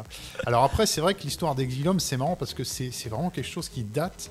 Euh, J'avais fait une première version en 2009, mais que j'ai pas abouti parce que je m'étais plus consacré à Blue Ghost. Ouais. Mais en l'occurrence, euh, je dois avouer qu'il y a une petite inspiration des X-Men. J'avais beaucoup regardé le Ah dessin ouais animé à l'époque, Euh, qui, qui passait dans les années 90. Et c'est vrai que dans Exilium, on retrouve un peu ce triangle amoureux qu'il y avait dans X-Men. C'est-à-dire qu'on avait Cyclope qui était avec Jean, et Wolverine, qui est un peu, un peu le personnage félin, un peu sauvage, Ouais. qui était amoureux de Jean, mais pourtant elle était avec Cyclope. Et là, euh, on a le Captain Avum, donc qui est avec Angel, et euh, qui est un peu jaloux parce qu'il aimerait être avec elle, et c'est le personnage félin. Tu t'es inspiré de, de X-Men un peu. Voilà, donc il y a- il y, a des choses comme ça. Alors évidemment, il n'a pas fallu que je m'arrête là parce que sinon c'est- un plagiat éhonté. Je ne saurais, mon honneur ne saurait souffrir d'un tel affront. Mais en l'occurrence, voilà, une base est partie à partir de là. Je me suis dit tiens, j'aimerais écrire une histoire comme ça. Et puis après, j'ai Ouais. euh, peaufiné l'histoire, construit les choses au fur et à mesure pour en arriver effectivement au produit fini, euh, dont on retrouve ces petites brides d'inspiration. Mais euh, voilà. D'ailleurs, en, en parlant d'inspiration, je reviens sur la fille qui a les épées en forme d'équerre. Je sais plus son nom. Ignis. Ignis. La- forme d'équerre, est-ce que c'est par rapport. euh, est-ce que l'inspiration de ces armes est venue du fait que quand tu étais au collège, tu te battais avec des équerres avec tes voisins je me suis posé la que question. Il arrondissait les angles. Il arrondissait les angles. non mais franchement, je me suis dit, si ça se trouve, ça vient de ça. Et c'est. Alors la Ouais. guerre des Angles, c'est en Angleterre, non c'est pas ça? Non. Alors là, j'en ai aucune idée. Je, je sais même plus d'où ça me vient ce truc-là. Alors rappelle-toi quand Mais, t'allais à euh, l'école. Après, c'est sûr que ce que je voulais, moi, c'est. euh, Truc différent. Alors, euh, ouais, ouais, non, mais c'est ça. Alors, sans, sans vouloir rentrer effectivement dans quelque chose où je vais me forcer à mettre des gens différents, Ouais. euh, c'est vrai que j'avais envie de, de, de personnages un peu, un peu différents, un peu particuliers. Euh, c'est vrai que là, je, je voulais aussi un personnage féminin qui soit euh, fort physiquement, Badass. qui soit très grand. Et, euh, et effectivement, il y a beaucoup de choses dans le design. Tu vois, comme elle est très grande, forcément, il faut qu'elle ait des armes grandes. Ouais. Euh, tiens, j'ai donné un contre-exemple, mais com- complètement fou. C'est euh, dans le dernier film Tortue Ninja qu'ils ont fait. Oui. Euh, T'as Raphaël, il est gigantesque, c'est le plus grand de tous, mais lui, il a les armes les plus petites. Et je trouve quand même que ça, ça ne s'harmonise pas avec le personnage. C'est Je trouve vrai. ça dommage. Je l'imaginais plutôt avec une grosse épée. Et effectivement, en écrivant ce personnage de Ignis, je me suis dit, bon, euh, en, en plus, il y a- il y, a une concordance sur les couleurs. Bon, là, on est à la radio, alors je- ça peut-être pas être très pertinent, mais Mm. pour ceux qui ont vu les images, on voit qu'il y a des personnages vraiment avec des couleurs froides. Donc le Captain Avum et Angel. Et on a des personnages avec couleurs chaudes. Donc on a Félès et, et Ignis. Donc ça veut dire que dans les couleurs froides, on a un homme, une femme, un homme grand, une femme petite. Et euh, dans les, ceux avec les personnages les couleurs chaudes, on a Félès qui est petit et Ignis qui est grande. Donc je voulais créer ces, ces espèces de, comment dire, ces, ces- des couleurs. Ces opposés, c'est. Ouais. Voilà, Des opposés, hein. mais en même temps des contrastes, des choses complémentaires. Donc Mm. c'est un peu comme ça aussi que ça s'est imposé à moi-même de lui faire ces espèces de- d'épées euh, équerres. Surtout que j'aime bien c'est effectivement cette position que je lui mets quand elle est parfaitement droite, debout, et elle tient les bras droits, et les épées euh, Sont comme droites aussi en équerre, voilà, elles sont droites. Ouais, ça c'est beau. Voilà. Et, elles vont, et ça lui fait des espèces de, pas des ailes, mais ça lui fait une espèce de, de forme euh, derrière, qui je trouve s'harmonise bien et grandissent encore plus le personnage. D'accord. Et du coup, parce que euh, Ignis, elle a des épées, mais elle a pas de pouvoir à part ce- sa maîtrise, on va dire, de- des épées. Ouais, alors si, si, c'est- Si. euh, pour les maîtriser, il faut être quand même sacrément costaud. Ah oui, ah, mais je- ça Voilà. je dis pas le contraire. Non, non, mais c'est c'est effectivement aussi que dans la bande dessinée, c'est vrai que les personnages féminins sont rarement forts, ils, sont, ils ont sou- souvent des pouvoirs spirituels, Mm. Oui. euh, de la magie, de la télépathie, des choses comme ça. Ce qui est aussi un peu le cas de, de Angel pour plein de raisons. Mais là, je voulais effectivement que ce personnage-là soit euh, hyper costaud et qu'il soit un peu le, le Ouais. tank du groupe. Ouais. J'aime les tanks. c'est c'est ce que je préfère dans les, dans les Tu, jeux de rôle. tu rigoles, mais euh, je vais faire un aparté sur les tanks. Sur League of Legends, c'est un jeu en réseau. Je joue les tanks et j'adore ça. Je rentre dans le tas et puis euh, Tout le monde aime les le tanks. C'est c'est toujours utile les tanks. Ouais. Alors, en l'occurrence, dans le premier, épi- dans le premier épisode, on a. euh, J'en j'en révèle pas trop, puisque c'est aussi dans la bande-annonce que j'ai mis en ligne. Ouais. Vous retrouvez, hein, si vous allez encore sur la page Jules, donc la, la bande-annonce, une bande-annonce que j'ai fait pour euh, Exilium pour promouvoir le projet. Et on voit effectivement euh, Ignis en action, découper, euh, sauter en l'air, et juste avec ses épées découper des vaisseaux extraterrestres. Donc Tranquille. euh, voilà, donc vous Ouais, allez voir quelques extraits de sa badicitude et voir que si, si, elle est très forte quand même. Et du coup, les, les autres, par exemple, euh, Félix. euh, non, c'est Félix Il fait Félès. Félix, oui. Voilà, c'est pareil, c'est du latin. si Tu vas y arriver, Teddy. Je- J'y arriverai un jour. Euh, il, il a un pouvoir à paraître un homme-chat. Euh, c'est déjà un pouvoir. euh, C'est déjà un pouvoir- oui, quand je même, dis pas le contraire. T'es exigeant, toi. Non, mais je, m'intéresse au pouvoir des super-héros. Je voudrais savoir ce qu'ils sont homme- capables de faire. Un En homme l'oc- en chat, c'est- l'occurrence. Et moi je m'intéresse aux chats parce qu'il y a beaucoup de chats. Ouais, un homme Alors, chat, en c'est un peu comme les, Khajiit alors. dans Skyrim, un peu, non il, il a ce qui est un peu. Lui aussi, il a un côté un peu, peu. tank. Il Ouais. saute très haut, il est super fort, euh, il a des griffes donc il peut percer plein de choses. Après, il y a certains pouvoirs qui vont se dévoiler au fur et à mesure de l'intrigue que je préfère pas Oui. euh, expliquer, notamment parce qu'il y a des révélations sur son passé qui Sur vont influencer ses pouvoirs, ou- donc je préfère pas trop en dire. Euh, pour Angel, en l'occurrence, elle, euh, c'est des champs de force qui vont aussi avoir euh, un impact sur l'histoire. Donc pareil, j'en dis pas trop. Oui. Et euh, le Captain Avum, lui, n'a pas de pouvoir, mais il a une armure qui donc euh, le protège, décuple sa force. Il a Il des ailes de avec lesquelles il peut voler, exactement. Et il a un casque rétractable, effectivement, qui lui permet de communiquer avec les autres, faire des analyses de terrain, des choses comme ça. Truc de leader. Voilà, exactement. Clairement. Il fait un peu. Iron Man quelque part. On peut avoir un indice sur le, sur le sens du, du titre. Est-ce que c'est quelque chose de, de particulier, Exilium euh, Alors ou- pareil, c'est du latin parce que comme je dis en anglais tout était pris. non, bah ça veut dire tout simplement exilé en, en latin. Alors ça fait euh, effectivement à la fois référence euh, donc à Félès et à Angel qui sont donc au centre de l'histoire, mais ça fait référence aussi aux fameuses révélations qui commencent à arriver au chapitre 3 euh, dont je ne parlerai pas. D'accord. Ah ben, c'est Le pas mec grave. qui ne spoile pas, je tiens. Moi, ce que je te propose, du coup, c'est de faire un petit jeu Ouais. que j'ai appelé le Fast and Debrief. Fast Euh, and Debrief. ouais, c'est très moche comme nom. Attends, mais il faut Ah, le je- dire en anglais, toi. Non, mais c'était déjà pris en anglais et en latin, donc t'as pris ce que t'as trouvé. Quoi. Voilà, exactement. Au Ah moins, non, je- mais l'an- l'anglais c'est classe, mais c'est vrai que chez les super-héros c'est très. c'est- partout donc il y a Bah un ouais. C'est trop je- commun quoi. Maintenant, on le fait à la, à la française, fast and débrief. Et ça, on va le faire euh, juste après Paolo et Flo, la fièvre. Peck Avenger, c'est comme. Dans la cité de la peur. Vous voulez un whisky? Ou juste un doigt. Vous voulez pas un whisky d'abord? Mais en différent. Mon dieu, ce jiggle. C'est pas de toi ça Il vaut de l'or. Non, c'est- oh, non, non, non. C'est c'est pas de lui, non. Citation de la Cité de la Peur, un film euh, assez. Mythique. Mémorable. Ah, il est nul. Mémorable. C'est vrai qu'il laisse des traces. Surtout avec le doigt. Attention, ça va trancher. on adore. Euh, juste avant, on a écouté une musique, c'était une reprise de Julien Doré. Vous l'avez sans doute reconnu, La fièvre, hein, pour le coup. Voilà. C'était pour le petit point info. Alors, on avait prévu de faire un jeu. Ouh, Oula. Oula, qu'est-ce qui s'est passé là? Allo Houston? Je suis toujours là. Ouais, Oui, c'est bon. oui, Vous m'entendez bien grésille, Ah bah, c'est mais parfait. On est à la radio. Il y a des, fré- il y a des fréquences. Ça, c'est de la faute de Théo en fait, parce que. Ah, il a- Ouais, il est, il, est, il est passé, il a fait des interférences. C'est ça, exactement. C'est- toujours de sa faute de toute façon. Alors, on avait prévu de faire un jeu qui s'appelle le Fast Alors, and moi, je vais Débrief. dire une chose importante avant à Teddy. Vas-y. Bonsoir. Bonsoir. c'est vrai, j'ai oublié. À Ah, toutes bon. les relances, il va faire bonsoir. Oui, mais jusqu'à la fin, on dit bonsoir, et à la fin, quand on dira au revoir, on dira bonsoir en fait. on, dira, on dira bonjour parce qu'on sera déjà le lendemain. C'est ça. C'est ça. Exactement. Alors, on avait prévu comme jeu euh, le Fast and Débrief. Et on va le faire de toute façon. Je, euh, je, Bah, on je va sais le pas faire. trop comment. Ouais, je sais pas trop comment Je l'expliquer. sais pas En gros, comment. Ouais. ça va être. euh, c'est c'est pas vraiment un jeu, c'est plus des questions qu'on va poser C'est à un quiz, Pierre. quoi, en gros, un peu. Un quiz, ouais, voilà. Ouais. Il devra choisir entre deux mots et expliquer pourquoi. Vite fait. T'es sûr que tu veux qu'il explique vraiment? Alors, il y a certains mots, non. Euh. Franchement, Je non. un effort. Mais il y a d'autres, ouais. Je pense qu'il y a moyen de faire des gros débats. Il y a moyen de moyenner. Donc, euh, est-ce que tu as un petit euh, bed à me mettre euh, différent euh, Un voilà. différent. Ouais, s'il te plaît. Euh. Petite affaire pour se mettre dans l'ambiance. Bon, allez, on va mettre celui-là. Hein. Un petit. Ouais, c'est pas mal. Ah, ça, Ça c'est te va, dynamique, ça Ouais, Moi, c'est pas mal. j'attendais Mais un- peu moins fort. des Un peu millions moins fort truc. Ok, Ça, je c'est ça, bien pour le petit-déj. Ouais, c'est- Ouais tu l'as comme réveil celle-là ou ça se passe comment Ah non, non, non, non. non. Si tu me la mets un peu moins fort, voilà, ça irait bien. Voilà. C'est très bien là Ambiance discothèque. En même temps, on peut pas y aller en Ça. disco, donc on va danser ici. Pour ceux Ouais. qui sont en manque, écoutez le fond. Ça existe plus. Écoutez, Alors, la première. Pierre Champion, es-tu prêt? I'm ready. Oula. Ok. Bonsoir, Pierre. Préfères-tu agir ou penser? Oh putain. ah, Ça commence bien. hein. T'as- deux minutes. Ah, je pense que toute ma vie, j'ai beaucoup pensé, mais il y a des fois, j'aurais dû agir. D'accord. Préfères-tu l'humour ou l'amour? Euh, bah écoute, femme qui rit à moitié dans ton lit. Grâce à l'humour, on accède à l'amour. Ah là, ah, là, il va, il va Tu, as quand même beaucoup d'humour. Dans tout ce que j'ai trouvé sur toi, il y a toujours beaucoup d'humour. Même dans les petites vidéos que tu as fait, moi j'ai trouvé que c'était vachement sympa. Tu toujours Ah, beaucoup, bah, beaucoup je- d'humour. Je t'en remercie. Pr- Céline Dion ou Beyoncé? Hein. Oh, le choix est difficile. Ça dépend pourquoi. Euh, oui, oui, voilà. Surtout. quand quand j'étais adolescent, ils ont sorti Titanic. Et Ouais. euh, la, la- la chanson qu'elle a chantée La BO. pour Titanic, quand c'était la boom, c'était le meilleur moment pour danser avec les filles. Mais comme j'ai jamais vraiment pécho avec cette chanson, euh, je suis fâché avec Céline Dion, donc on va dire Beyoncé. Céline Dion est pas à pécho. Non. D'accord. Je note. Exilium ou Blue Ghost? Ah là, ça pique. Ah, le salaud.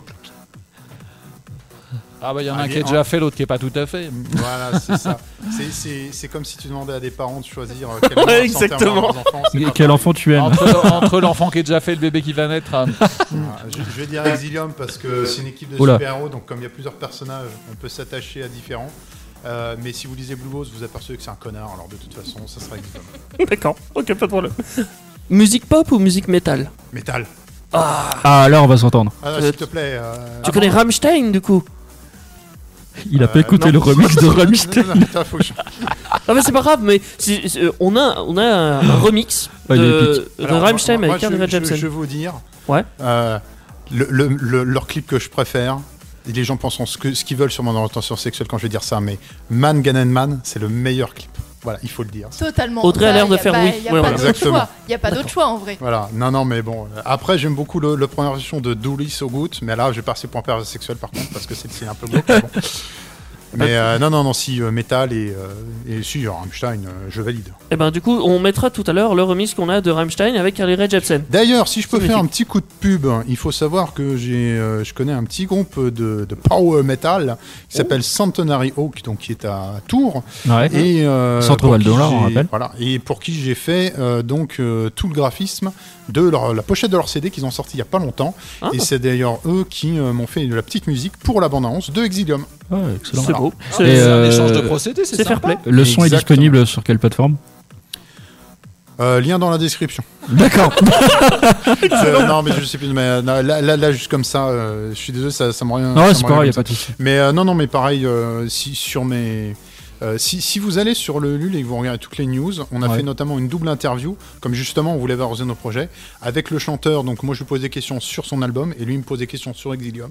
Et donc euh, si effectivement vous, vous cherchez donc, euh, ben, j'en profitais maintenant. hein, voilà, sur mes réseaux sociaux, donc vous avez sur Facebook, sur Instagram ou sur euh, YouTube, vous cherchez Pierre, donc comme mon nom, et Dev comme le nu- diminutif de David, donc D-A-V-E 85. Sur ma chaîne YouTube, donc vous avez les news euh, de, de la campagne Exilium. Mhm. Et vous avez notamment effectivement cette double interview avec Centenary Oak, avec tous les liens pour acheter leur album euh, dans la description de la vidéo.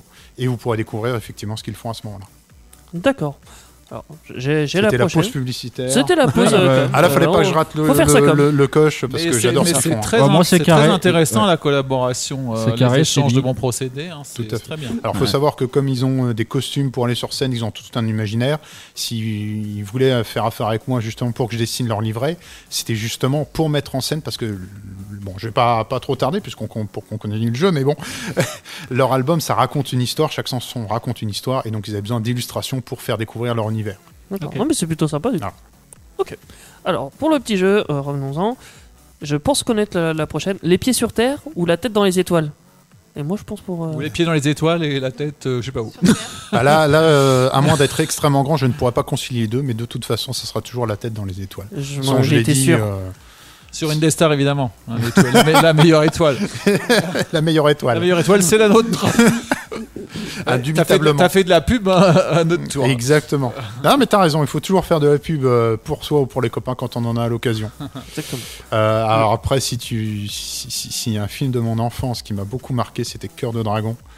Et, et c'est vrai qu'à la fin, euh, non, mais je vais arriver à la fin, c'est pas bon. Ah, j'en s'en Non, fout. Ah ouais, ne non, ne spoil Ah, pas. spoil pas, voilà.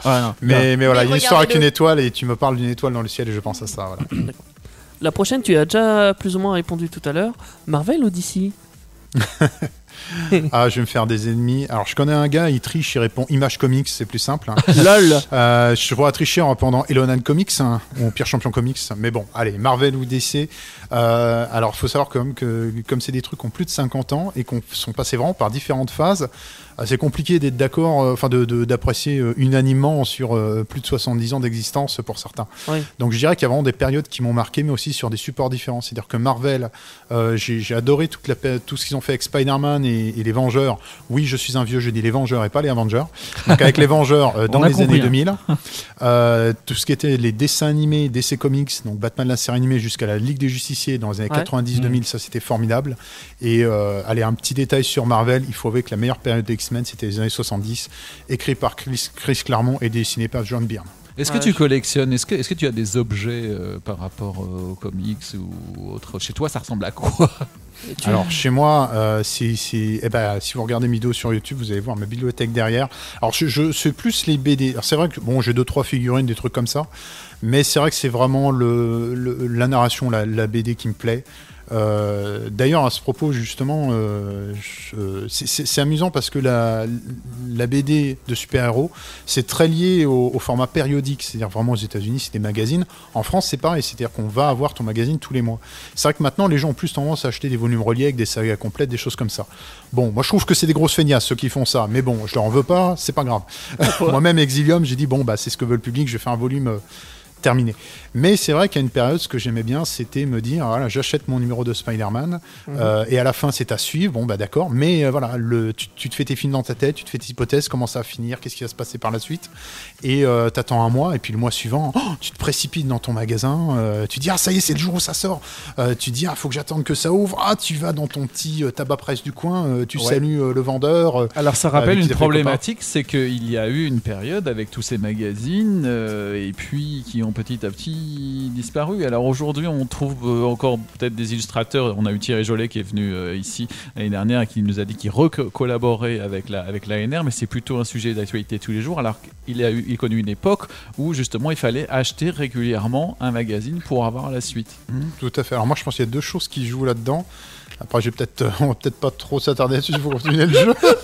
Ouais, ce qui va durer 3 ans. J'étais en train de faire des signes. J'en parlais avec Jolan. euh, Enfin, on se faisait des signes et je disais fast and débrief. Là, on est plus dans le côté de débrief que fast. Pour tout à fait, tout à fait. Mais bon, faut, faut- faut prendre Bah, le temps sinon, quand on même. finit le euh. jeu Ouais, puis on non, reviendra là-dessus Oui, oui, après. mais je c'est très intéressant. On aussi, charrie, on charrie. Oui, oui, non, mais Ah non, non, on il faut- continue il le jeu, faut- on se, on se le garde pour tout à l'heure sinon.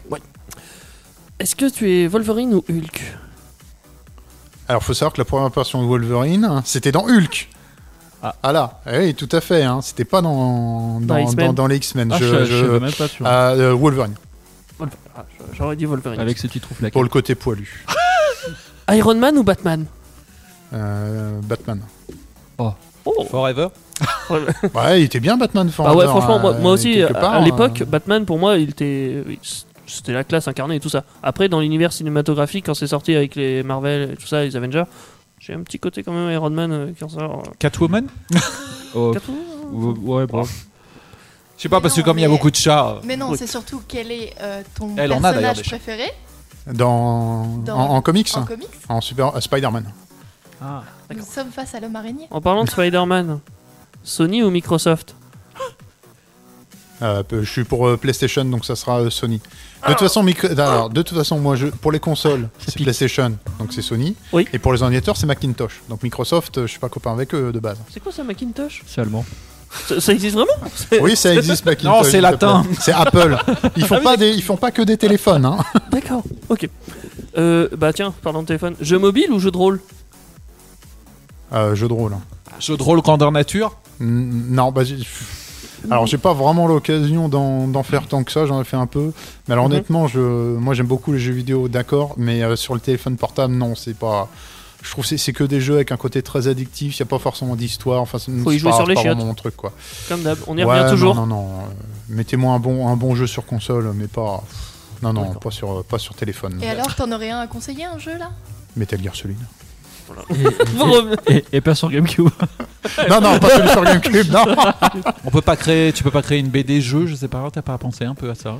C'est ça- ça existe, hein, Euh, figure-toi. Si, oui, mais ça existe à un moment, les livres dont vous êtes le, Dont vous êtes le le héros. Ouais, ouais. Après, c'est vrai que dans mes histoires, j'aime bien, euh, comme je disais, hein, mettre des, des petits dilemmes qui vont permettre aux gens de se poser des questions. Après, je pense que chaque support a son propre, euh, sa propre spécificité avec laquelle il faut, il faut quelque part euh, jouer.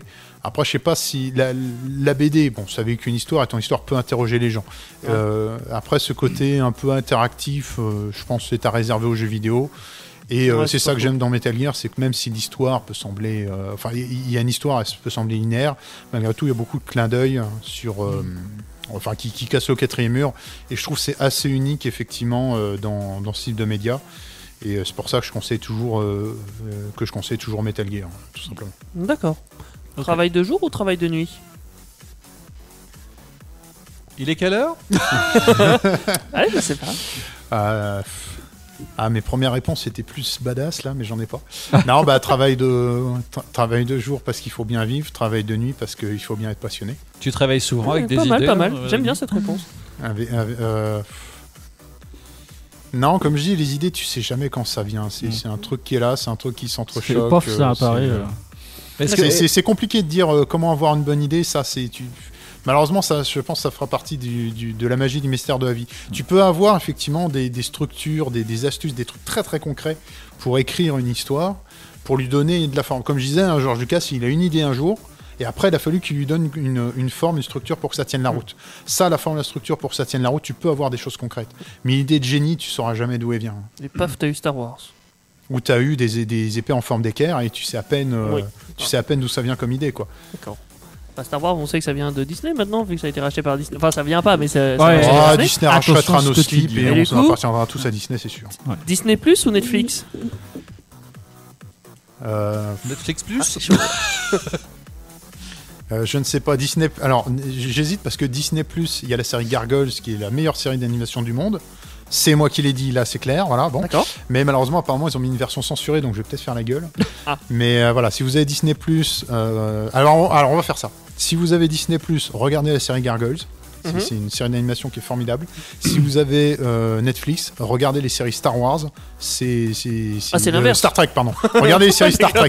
Excusez-moi. Non, non, Netflix. Il y a toutes les séries Star Trek. Regardez Star Ouais. Trek, c'est formidable comme série. Ouais. Si vous avez Disney Plus, euh, regardez Gargoyles. Est-ce que ces plateformes sont de plus en plus bonnes à auto- autoproduire des choses aussi, à investir? Bah, tu sais, là, on va, on va retourner finalement à la question qu'on avait tout à l'heure sur est-ce que les gens achètent des périodiques ou non? Parce que finalement, je pense que la mort du papier, c'est en partie par Internet. Je pense aussi qu'il y a quelque chose euh, qui fait que les gens n'attendent plus euh, d'une semaine sur l'autre leur épisode télé ou euh, euh, leur, euh, leur bande dessinée. C'est que maintenant, on a les, les séries qui arrivent complètes. Euh, je Ouais. pense que c'est aussi dû au piratage à une certaine époque. Mais c'est-à-dire que à une époque, tu pouvais regarder Code Quantum à la télé et tu prenais le train en marche. Et on avait cette capacité de prendre le train en marche. Mais là, maintenant qu'on a la saison complète, le truc comme ça, on va le binge-watcher, comme on dit maintenant. Et euh, tu, tu as envie de ton truc complet, tu, tu vas te faire ta boulimie de série. Donc, de fait, cette notion de euh, je, je vis au fur et à mesure l'aventure et euh, je me fais mon hypothèse et je verrai la semaine prochaine la suite ou le mois prochain, eh ben, ça n'existe plus. D'une part, parce qu'effectivement, le papier est un peu bouffé par l'Internet, hein, même euh, la plupart des, des journaux. Ouais, maintenant, ouais. les gens achètent plus de journaux. hein.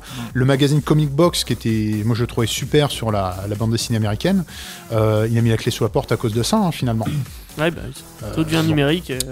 Donc voilà, pour moi, c'est deux choses qui jouent, c'est l'arrêt du papier, mais aussi le fait que maintenant, on, on a, on a la série complète à disposition.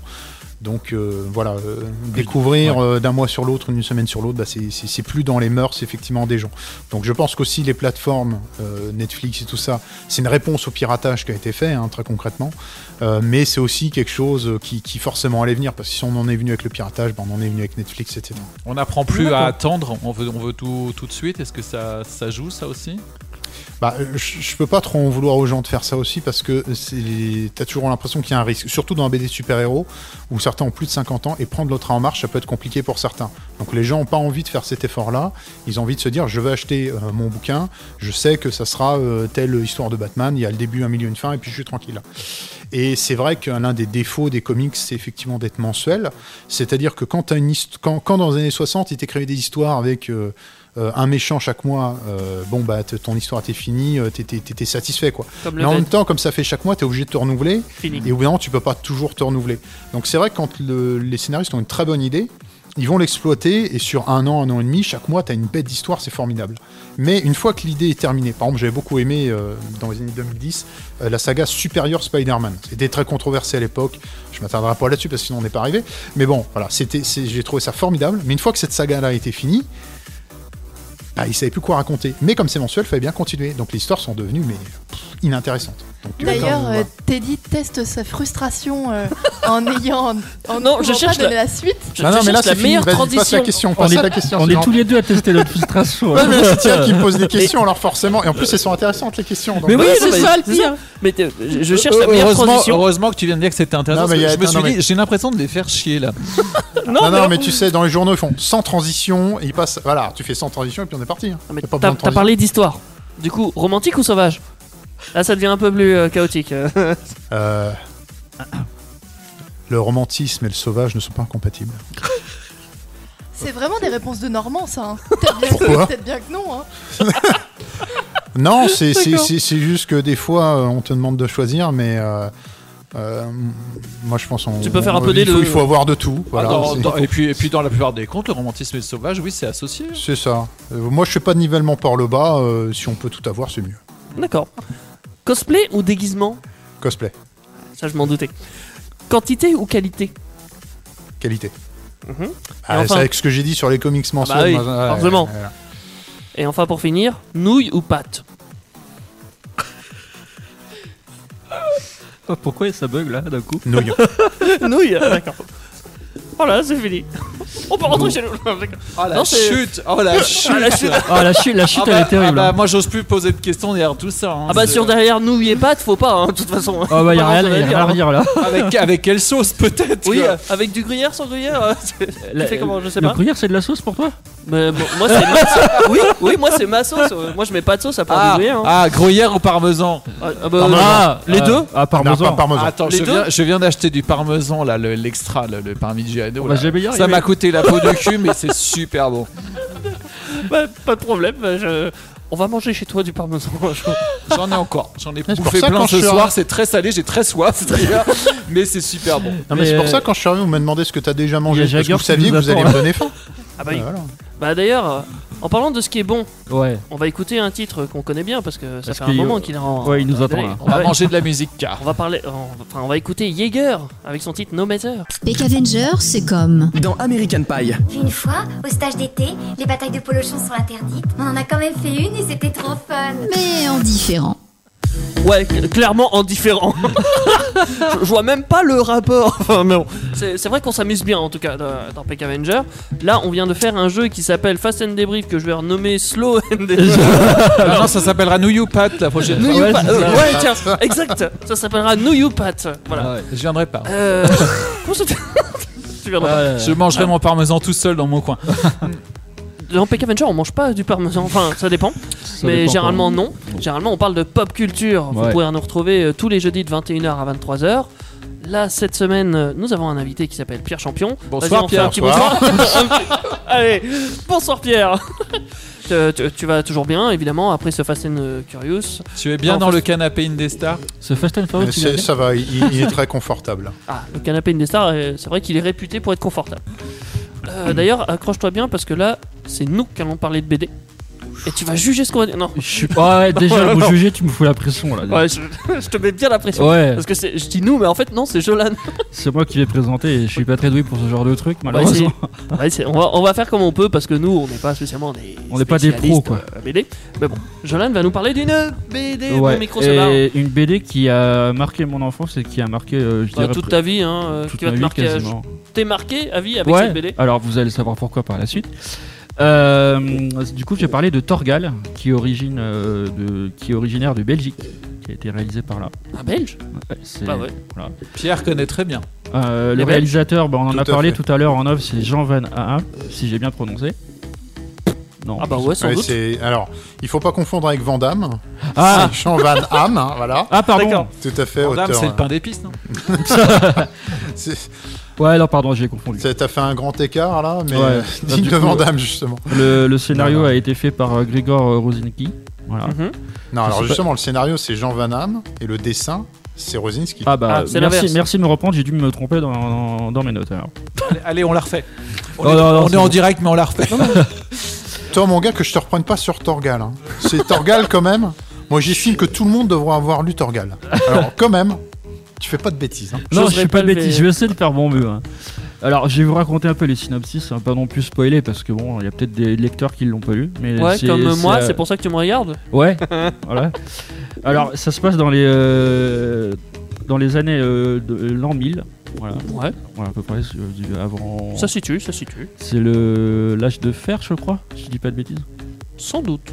Enfin, je sais plus. Il y a Audrey qui fait non de la tête. Non. Vas-y, si Ah, t'as un si truc on à est- dire, c'est le non, moment. non, mais vas-y, continue. Si on est déjà en mine, Ouais. ça m'étonnerait, mais bon. Alors, euh, pris dans une tempête en pleine mer, une expédition viking découvre un bébé dans une mystérieuse embarcation qui se relève être une capsule spatiale. Le chef viking Leif Erlisson adopte l'enfant et le nomme Thorgal.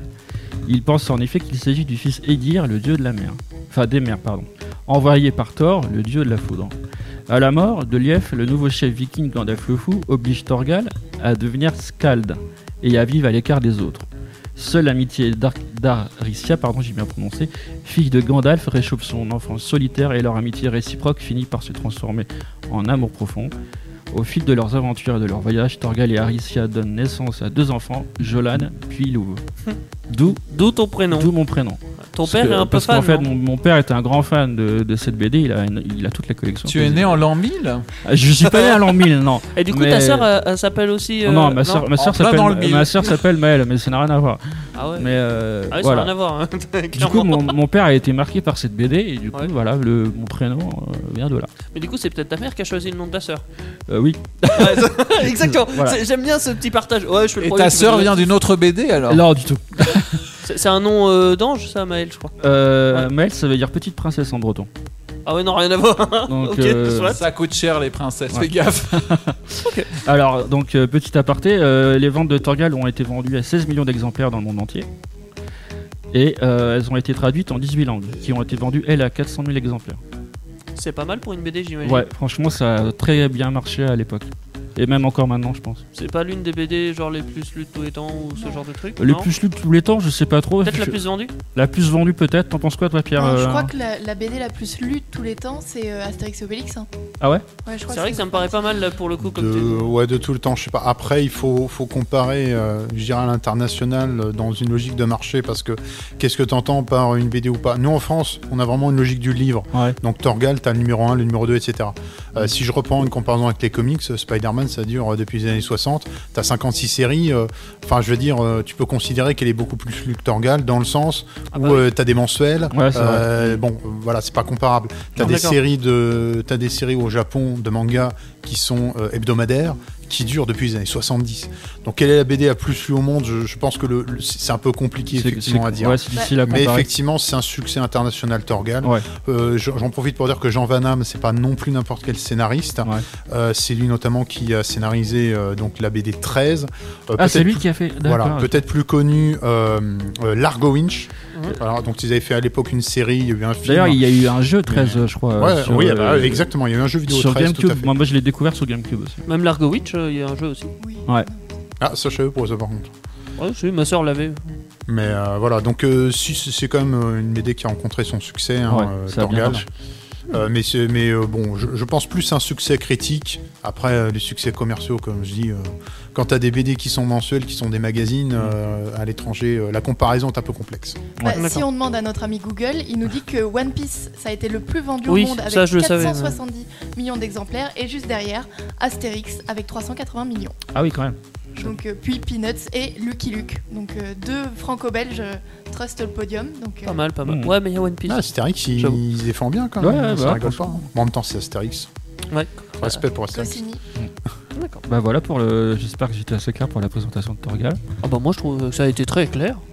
Surtout la partie où tu t'appelles Jolan. bah, bah, bah, ça fait un peu le mec égocentrique, mais bon. euh, Ah mais c'est, c'est- le choix des prénoms ça se discute pas trop hein. Bah, Sauf quand t'as un prénom un peu space, mais Jolan ça va, c'est... Ouais. Bon, en fait, je voulais faire cet aparté-là par rapport, Ah, à, par rapport à ça, justement. Alors j'ai un souvenir quand j'avais. euh, ouais, je sais connais pas, un je autre devais Jolan avoir quatre- Non, non, mais je, je devais avoir, euh, une personne qui portait le nom d'un personnage de BD. Ah ouais Et, euh, et c'était. Bon, j'ai- j'étais moi-même en. Je devais avoir 14 ans. et J'étais moi-même en colonie de vacances. Et euh, il y avait une autre euh, enfant qui était en colonie de vacances qui s'appelait Laureline. Ouais. Et effectivement, c'était comme dans Valérian et Laureline. Ah, Donc, J'aime bien euh, en plus. euh, Je pense qu'il y a beaucoup. Il y, a- il y a des parents effectivement qui donnent des noms à leurs enfants en fonction des, Mm. des héros. ça se fait moins à notre génération maintenant. Oh non, tu Bah. rigoles Tu rigoles Non, non, moi j'ai des amis qui ont appelé leurs enfants Soren. Ah bon C'est dans Ah, ça bah, c'est d'une. Dans Dune Ah oui, Ah, d'accord. ouais, ah, c'est pas ton- euh, c'est c'est- c'est un succès d'estime, c'est pas si connu que ça, Dune. Ah ouais, mais bon, pour les geeks de geeks, c'est bien connu quand même. Ouais. Et puis, il va y avoir le nouveau avec Timothée Chalamet. Oh mon dieu. Ouais, voilà, un peu d'instant fangirl. Puis si, si je reprends, moi, moi j'ai un fils, euh, il s'appelle Owen, et Owen ça vient, alors ça vient pas d'un- d'une BD, Ça doit être Pokémon.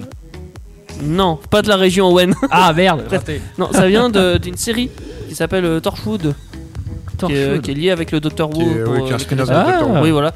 Et du coup, il y avait un médecin donc, qui s'appelait Owen et ça m'a marqué comme prénom. Je sais pas pourquoi, du coup, j'ai appelé mon fils comme ça. Il faut, faut pas chercher trop loin. hein. Tu prends le truc qui vient. puis voilà. Bon. Euh, on va écouter une musique, euh, de- la musique de Lionel Cassio. Oula, ça va être dur. Euh, Sitting Throwing Rocks. Ah, c'est moche. Ah, c'est putain, moche. mal Alors, c'est moche, mais. t'as mal à ton encore, anglais si ça avait été en allemand. Ah, j'étais content quand j'avais le casque qui marchait que d'un côté. hein. Bon, allez, on écoute. Ah ouais, mais attends. Sitting Peck Avenger, c'est comme Dans GTA, Ain't that right, Big Big? Hell yeah. Hell yeah, what? Hell yeah, sir. mais en différent. Bah, euh, dans Peck Avengers, ce qu'on pourrait avoir de pareil, euh, déjà c'est un bed, hein. voilà. J'allais le Oh, mettre, c'est- t'inquiète. oh, c'est beau, c'est beau, c'est magnifique.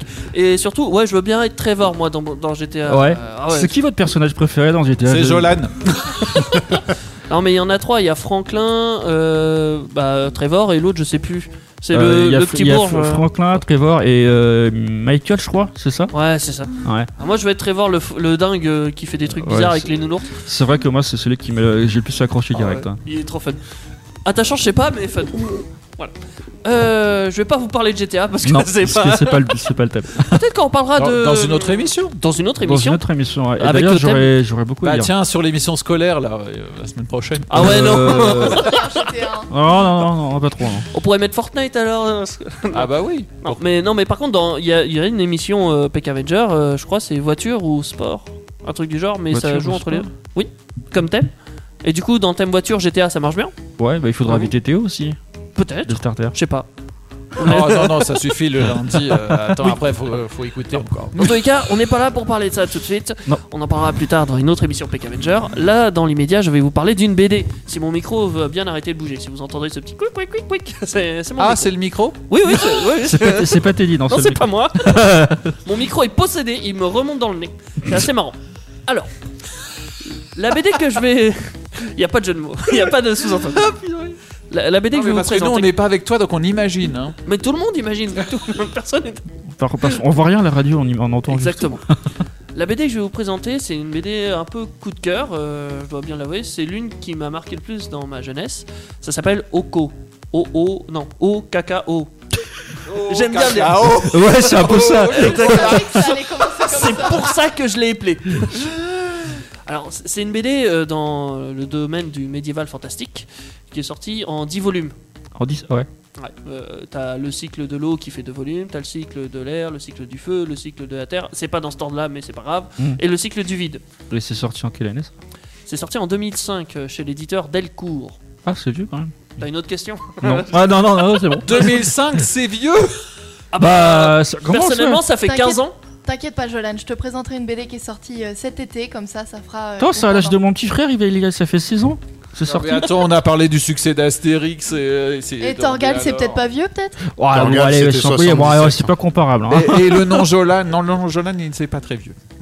Mais bon, de- 2005, c'est vrai que c'est plus non plus de première euh, fraîcheur, mais bon, c'est- Merci, Alors- merci. Je, je viens de repenser à quelque chose. Je me souviens effectivement qu'il y a un des albums de Torgal qui commence par un mot du scénariste euh, à l'intention des lecteurs. Alors, si je me trompe pas, ça doit être La montagne engloutie, où, euh, où justement il s'adresse au lecteur et il dit Cher lecteur, euh, je sais que on reçoit beaucoup de lettres de votre part pour demander euh, l'origine des noms parce que on voudrait appeler nos enfants comme les personnages de Torgal. Ah ouais? C'était il y a une époque où effectivement en France, euh, selon la loi, tu pouvais donner un nom qui avait, euh, qui enfin comment dire, qui, avait une origine ou une étymologie. Enfin, tu pouvais pas donner n'importe quel nom à ton enfant comme tu Hmm. voulais. Tu pouvais Et pas l'appeler Renault par exemple. Ouais, bon, ouais, non, mais voilà. c'est L'exemple à la con. hein, Donc effectivement, euh, des gens voulaient appeler euh, leurs enfants comme les héros de Torgal.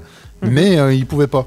Donc ils demandaient quelle était l'origine, euh, des choses comme ça pour le justifier Ouais. euh, auprès de, des Ah oui. autorités compétentes. Mais euh, c'était pas possible. Ah oui, à l'état civil, tu veux dire, on pouvait pas enregistrer n'importe Voilà. quoi comme aujourd'hui. quoi. faudrait C'est que je ça. pose la question. Mais comme parents. maintenant c'est possible, bah, pour notre ami Jolan ici présent, bah, visiblement c'était après euh, ces Ouais. événements-là. Donc c'est marrant qu'il y ait ça au début de la BD Mm. et qu'on ait malgré tout euh, bah, un Jolan parmi nous maintenant. Ouais. Ouais. Ah, ça sera le seul, hein, de toute façon. Je pense. ouais. J'ai- On en veut j'ai- pas j'ai- d'autres. Voilà, j'ai t'as vu le spécial de Torgal qui se souvient des trucs au début C'est vrai Hein que c'est beau. Là, Jolan, là, prends-en de la graine. hein. Ouais, ouais, ouais. Et du coup, est-ce que tu connais Oko? Non. Non. Ah. Dommage.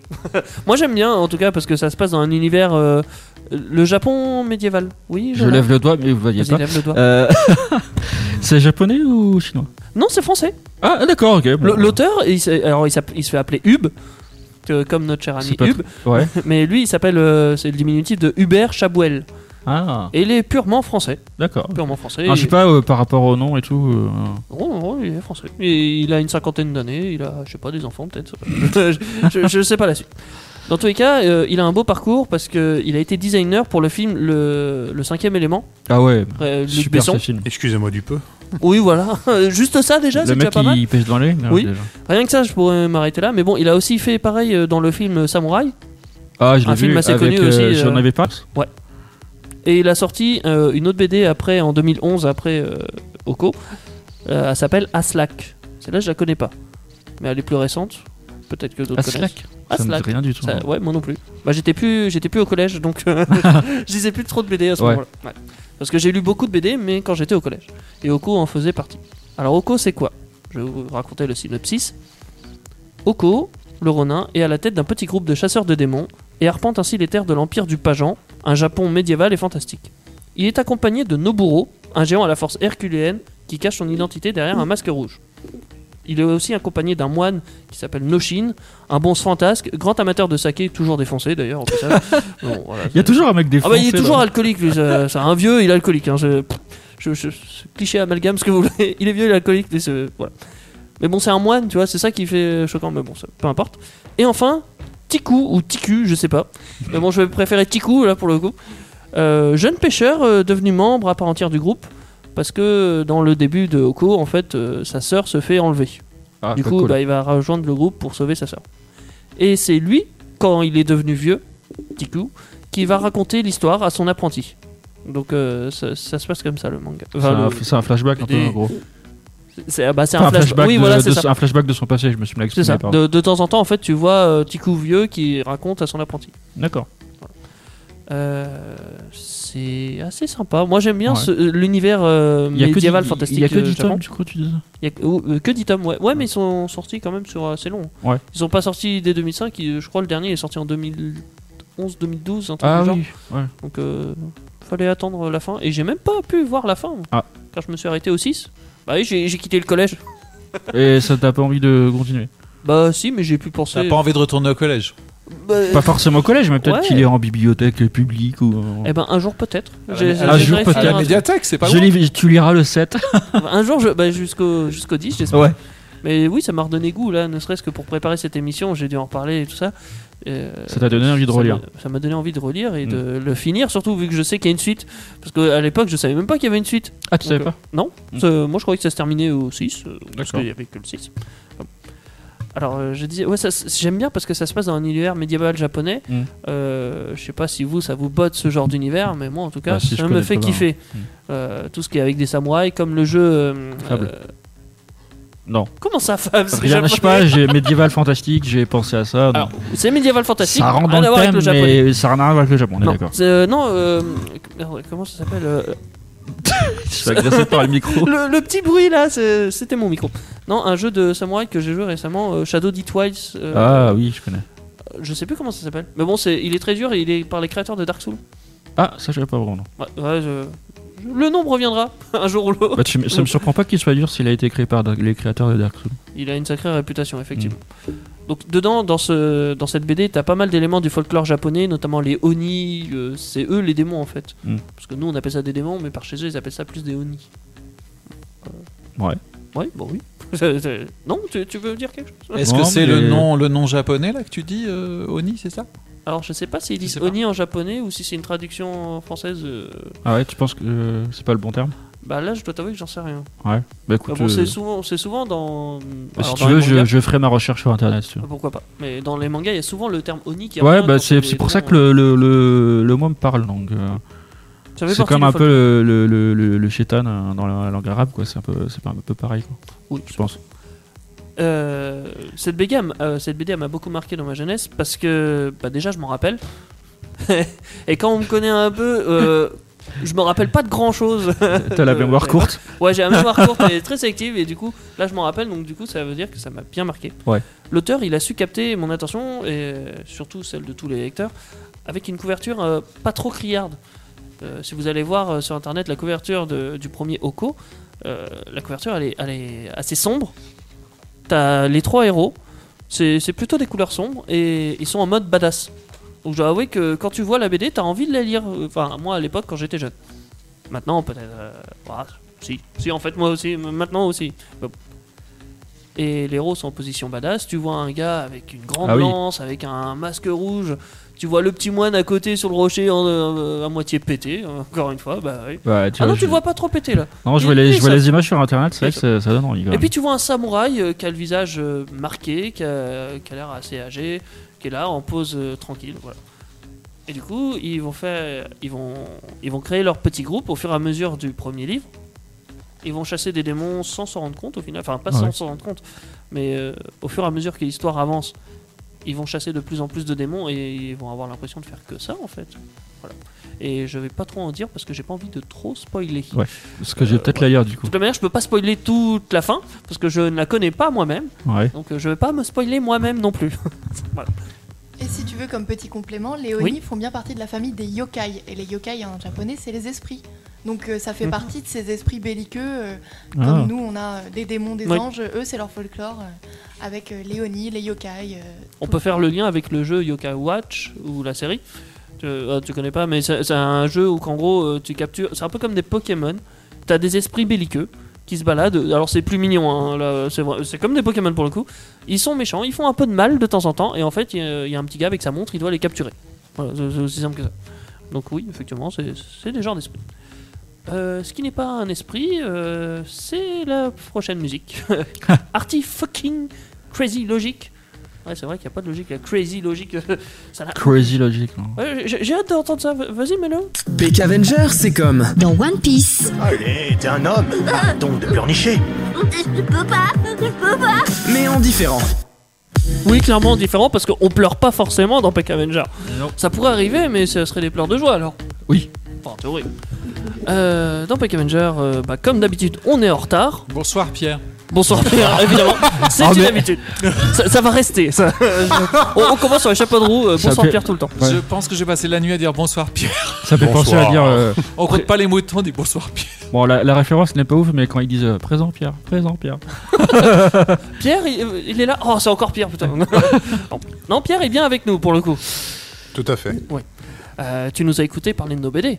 Oui, parfaitement. J'en ai profité là pour naviguer sur internet pour regarder un peu de, de quoi il s'agissait en plus. Ouais. Puis on a eu un petit cours de, euh, de culture japonaise euh, là avec, Mm. euh, avec des infos sur les Oni et tout ça. Non, c'était Mm. intéressant. Non, Enfin, notre ami Google a fourni le contenu. hein. Je, me... je fais juste la lecture. Mais t'as pas de témoin, personne n'a pu vérifier, c'est que du son. Google est notre ami Ah, je te jure. De Ah, temps en temps. Ça, dé- j'assume. ça dépend pour quel. Pourquoi Oui, alors moi je je bon bah dans ce cas-là il faut balancer euh, Jolan qui a lu le synopsis officiel de Torgal hein, et puis voilà. hein. Je suis désolé. non mais, non mais t'as pas. Désolé, c'est normal. En même temps, c'est le Après- meilleur. des- Après moi je triche pour les BD que j'auto-édite le synopsis. euh, Gilles, je, je vous donne le synopsis officiel. Et de Ouais. toute façon c'est moi qui l'ai écrit. Alors Ah euh, bon, bah. Ouais, je triche, c'est facile. je triche, je triche.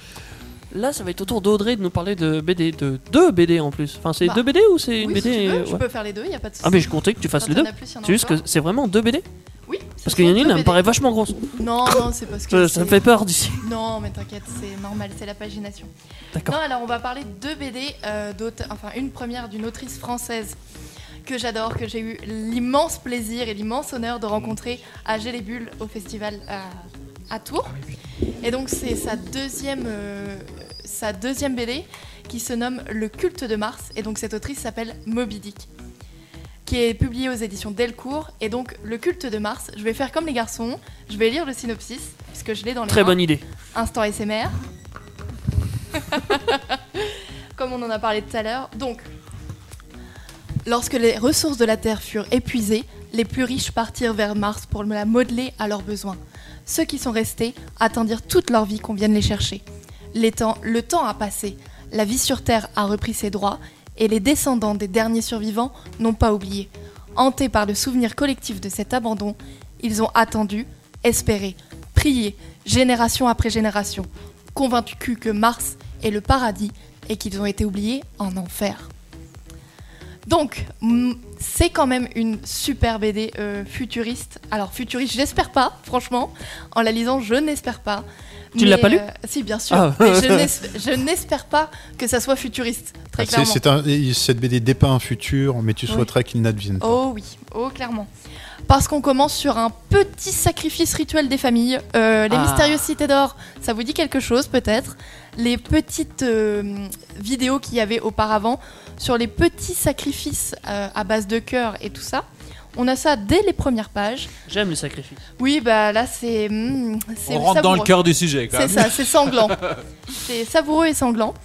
Euh, et donc nous suivons Hermès, qui est donc le messager des dieux. Oui. Enfin, le messager des dieux. Lui a le savoir des anciens et il va parcourir la planète pour euh, collecter ce savoir, puisque les habitants de la planète Terre ont oublié. Il y a eu une catastrophe, un événement qui a fait que les plus riches sont donc partis vers Mars Ah. Et qu'ils ont abandonné. C'est toujours les plus riches qui se barrent en vrai. Bien sûr, puisque c'est eux qui ont construit la fusée. Oui, Une bah. fusée, euh, tu payes pas ta place avec des, des, Des cacahuètes. trombones. Ouais, c'est ça, des trombones et des vrai. cacahuètes. hein. Puis il n'y a pas de la place pour tout le monde. Ah, par contre, je crois vrai. savoir ce que c'est la catastrophe. Bah, on sait pas. Non, C'est le en Covid. en- J'espère pas. S'il te plaît, Teddy, j'espère pas. Je veux pas aller sur Mars maintenant. Est-ce que tu crois que SpaceX a déjà préparé ses fusées et que nous, Ah on n'est pas bah au oui, c'est sûr. Euh, Elon Musk, il a sûr. bien envoyé des Tesla sur, euh, dans, dans l'espace. donc, euh, en orbite. Mais oui, donc on suit, on suit Hermès qui va euh, collecter le savoir des anciens et surtout faire la rencontre d'un personnage euh, muet. Et Ah. ça, c'est hyper intéressant puisque c'est très peu vu dans la BD, enfin du moins. Là, c'est compliqué du coup. Non, bah ça s'appelle un. La magie s'appelle le langage des signes. Incroyable. Ah. Oh, mais peut-être que ça existe pour communiquer dans la vraie Oui. vie. Mais oui, Mais bien figure- sûr. non mais attends, fi- figure-toi, j'ai- travaillé là pendant deux mois euh, à Intermarché. Euh, ce problème c'est qu'il y avait une sourde muette, mais comme j'avais un masque, Ah, ah oui, ils sont bien eh, Ah, alisé mais sur les lèvres. C'est vraiment Parce le, que-. Ah, vraiment un sur- problème. comment on fait Ouais. avec le masque Bah, Eh voilà, ben, je l'enlève. J'étais obligé. Ah, bah oui, bah oui, Ah, forcément. oui. Parce que je pouvais faire des gestes avec mes mains, mais je connais pas le langage moi perso. Mais qui dit sourd ne dit pas forcément muet, Teddy. Euh, Il y a Ah, certaines personnes sourdes qui apprennent à parler avec des exercices, etc., etc. Bref, euh, Ah oui. il y a plein d'énormes, de très grandes scientifiques euh, qui méritent d'être connues. Donc, si vous désirez vous en cultiver plus sur ça, je vous conseille le livre de Virago. euh, v comme Virago, euh, qui va vous apprendre plein de choses sur ces femmes formidables. Mais bon, bref, c'est pas ça l'idée. On reste sur la BD. Donc, Moby Dick, c'est son deuxième euh, ouvrage. Elle a fait d'abord un- une autre BD, toujours chez Delcourt, qui s'appelle Le Roi Ours, qui est absolument incroyable. Je ne Mhm. peux pas en parler sans, sans dire des choses. Sans pleurer Peut-être spoiler. Non, pleurer peut-être pas, faut pas abuser. Mais je veux pas spoiler, donc euh, allez vous procurer Le Roi Ours, de- Mhm. disponible dans toutes les bonnes librairies et pas chez Amazon. Et vous allez. Il est pas disponible chez Amazon. Si, il est- Ah. bien sûr, il l'est. Mais il faut pas. il faut aller chez ces libraires indépendants, c'est très important. Le livre est très beau hein, d'ici. Oui, la euh, couverture une est magnifique couverture. Ouais, bah, je vois de là, tons, euh, Bien épais aussi. Dans les tons euh, automnales, euh, tout est de saison. Ça a l'air assez sombre vu le loin comme ça. Mais... Oui, à- bah, à l'intérieur, le- c'est très Ouais. sombre. On va pas se mentir, le monde dépeint est pas hyper idyllique. S'ils ont Ouais. été oubliés en enfer, c'est qu'il y a une raison. Enfin, Ça va pas être joyeux avec des petites fleurs. euh, Non, Ouais, ça va pas, pas être le monde vraiment. des On est bisounours. quoi. plus dans du sang et des larmes que Ah. dans des petites fleurs et du ah moi. Ça me rappelle l'univers du deuxième livre que t'as. Oui, euh, le- alors l'univers du deuxième livre que j'ai à vous présenter, c'est donc Une année sans Cthulhu de Smolderen and Clarice, qui est donc publié chez Dargo. Mhm. Une année sans Cthulhu. Allez, on va pas gâcher la tradition de Peck Avenger, on va lire la quatrième de couverture. Tout le monde se souvient de la tragédie d'Aulne sur Dark et les émotions suscitées par la presse lorsque fut révélée l'existence des jeux de rôle morbides auxquels se livraient des lycéens de la région. C'est l'histoire de ces lycéens que relate ce livre. Pour la première fois, les acteurs du drame ont accepté de décrire les semaines qui ont conduit au fait divers le plus sanglant des années 80, quand tous, très naïvement, croyaient vivre une année sans Cthulhu. Donc, Cthulhu, si vous connaissez pas, un monstre, enfin un monstre, un univers développé par Lovecraft. Euh, et donc, Cthulhu est un grand ancien. Et quand on invoque Cthulhu, en général, c'est la fin du monde et c'est la fin du jeu. Genre, headshot. Oui. On connaît bien sur Indestar puisqu'on a un jeu de rôle. hein. Qui s'appelle Qui s'appelait Qui s'appelait, oui. euh, Enrôlé dans la folie. dans la folie. C'était- Et- Les podcasts sont encore disponibles si vous voulez sur indestar.fr. Un samedi par mois. Ah non, ils sont plus maintenant. C'est Oui, fini. bah, c'était Mais, un oui, samedi c'était. par mois. C'était un C'était. samedi. Et C'était la bonne donc, époque. dans cet univers euh, euh, réaliste, on a, alors là, c'est la- un kaléidoscope de couleurs, ça vous en met plein les mirettes. Faites gaffe si vous êtes épileptique, je sais pas ce que ça peut vous donner. Ah. Mais très clairement, euh, le, Ça danse la couleur quoi. les tons, les tons utilisés sont incroyables. Genre, euh, les personnages sont dépeints d'une façon très, euh, très presque comics en vrai, un, un peu, un peu. euh, Caricatural, Cartoon Ouais, cartoon, voilà, c'était Ouais. ça l'idée. Merci. Quand il y a beaucoup de, de couleurs, c'est cartoon, et quand il y a un peu, c'est pas cartoon. Pas forcément, mais là, en tout cas, euh, le, le trait utilisé est très très intéressant.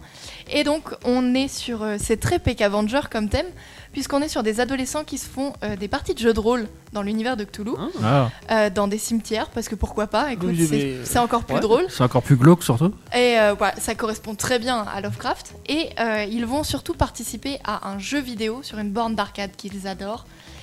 Et ça va un peu partir en cacahuète. Excellent. Ils vont vraiment invoquer Cthulhu. Peut-être. Peut-être pas. C'est sûr. Non, peut-être que c'est une année sans Cthulhu, exactement. Ouais, mais justement, pendant une année, ils sont tranquilles, et après, il vient. Alors pendant l'année, ils sont pas du tout tranquilles parce que Ah. évidemment, comme le, le résumé le dit, euh, il va y avoir un meurtre absolument horrible. C'est Et un on accident. va peut-être, euh, peut-être que c'était un peu pour sauver le monde. Mais ça, je ne vous le dis pas, vous le découvrirez dans une année sans Cthulhu de Smolderen et Cléris aux éditions d'Argo. C'est un volume assez épais, ça Vous- fait, ça fait de pages ça? Fait combien de pages Il Dis-moi. a- il Non, a non, non, assez- vas-y, c'est pas, c'est pas important. Et tu veux les compter une par une là ou- Non, mais t'es une c'est- personne intelligente, tu BD, regardes la fin. Une BD bien, bien volumineuse. 165 pages, Ah oui, quand très même, exactement. ouais. Mais en vrai, euh, c'est pas des textes euh, Ça comme. clash euh, tellement. C'est magnifique. Comme- j'adore. j'ai- j'aime bien. Là, il y a eu deux clashs importants. Tu vois, il y a Johan qui voulait parler et qui dit non, mais en fait, c'est pas important. Et là, t'as- tu vas compter toutes les pages. Non, je regarde la fin quand on est intelligent. Ah, mais putain. Et il y a des Ah, c'est magnifique. découpages, il y a Non, des découpages très différents. Là, j'ai vu, j'ai vu des pages avec beaucoup de vignettes et des pages où tu as une seule, euh, une seule Oui, image. des fois, il y a des hein. pleines pages. euh, C'est clairement une. Ça, c'est peut-être un classique dans les BD, euh, si je me trompe. Bon, euh, c'est pas vraiment, Pierre vraiment Champion, un non C'est pas vraiment un classique. euh, Il y a, Il y a plein souvent de ça dans les BD, ouais. disponibles. Et les, les, les Attends, tons. refais la, la question. Qu'est-ce qui est un classique pour toi dans les BD Que des fois, il y a des pages où que c'est une seule. euh, Pleine page. Ouais, Une pleine page ouais. Ça se fait souvent, ça. Euh, Si, oui. Ouais, euh, ça va. attends, une pleine page, une Oui. double page. Oui, bah oui, on va quand même page. une quadruple page, c'est compliqué. Ouais. Mais, ce, Mais, qui est, ce qui est euh, intéressant, c'est- sur justement de 200 pages d'en avoir une en plein milieu, là, d'un seul coup, qui est, qui, est, qui est pleine page. Et alors, je vois que les tons, selon les parties, ont, l'air ont l'air différents. hein. Des, des fois, des tons, t'as des couleurs très très vives, et là, elles sont un peu, un peu pastel. Euh, je sais pas si ça dépend de, de ce qui se passe, mais ça a l'air un peu différent selon les, les parties euh, qu'on regarde. Je voulais vous poser une question. On, on parlait de, enfin, d'univers un peu sombre, un peu d'horreur par rapport à Cthulhu. Euh, Est-ce que vous avez déjà lu un livre ou une BD où vous avez peur de tourner la page? Ah, un livre, oui, clairement, il y a un livre où j'ai arrêté, je l'ai rendu. Ah, tu l'as rendu? Ah, mais clairement, parce qu'il m'a foutu les jetons, vraiment, ça me. Ah c'est En plus, j'imagine énormément quand je lis. Je me raconte une histoire et donc je vois ce qui se passe. Mm. C'est. Alors, je me rappelle plus du titre parce que ma mémoire. Enfin, si. Le titre, c'est. Il, mais je me rappelle plus de l'auteur parce Ouais. que le- ma mémoire l'a effacé. Ça t'a fait tellement peur que. C'était très simple, la couverture c'est un gant noir qu'on glisse comme ça, c'est juste une image d'un gant noir Ouais. qui est enfilé sur une main droite, je crois. Bref, ça a une importance mais on s'en fiche. Euh, J'ai lu les quatre premiers chapitres Ouais.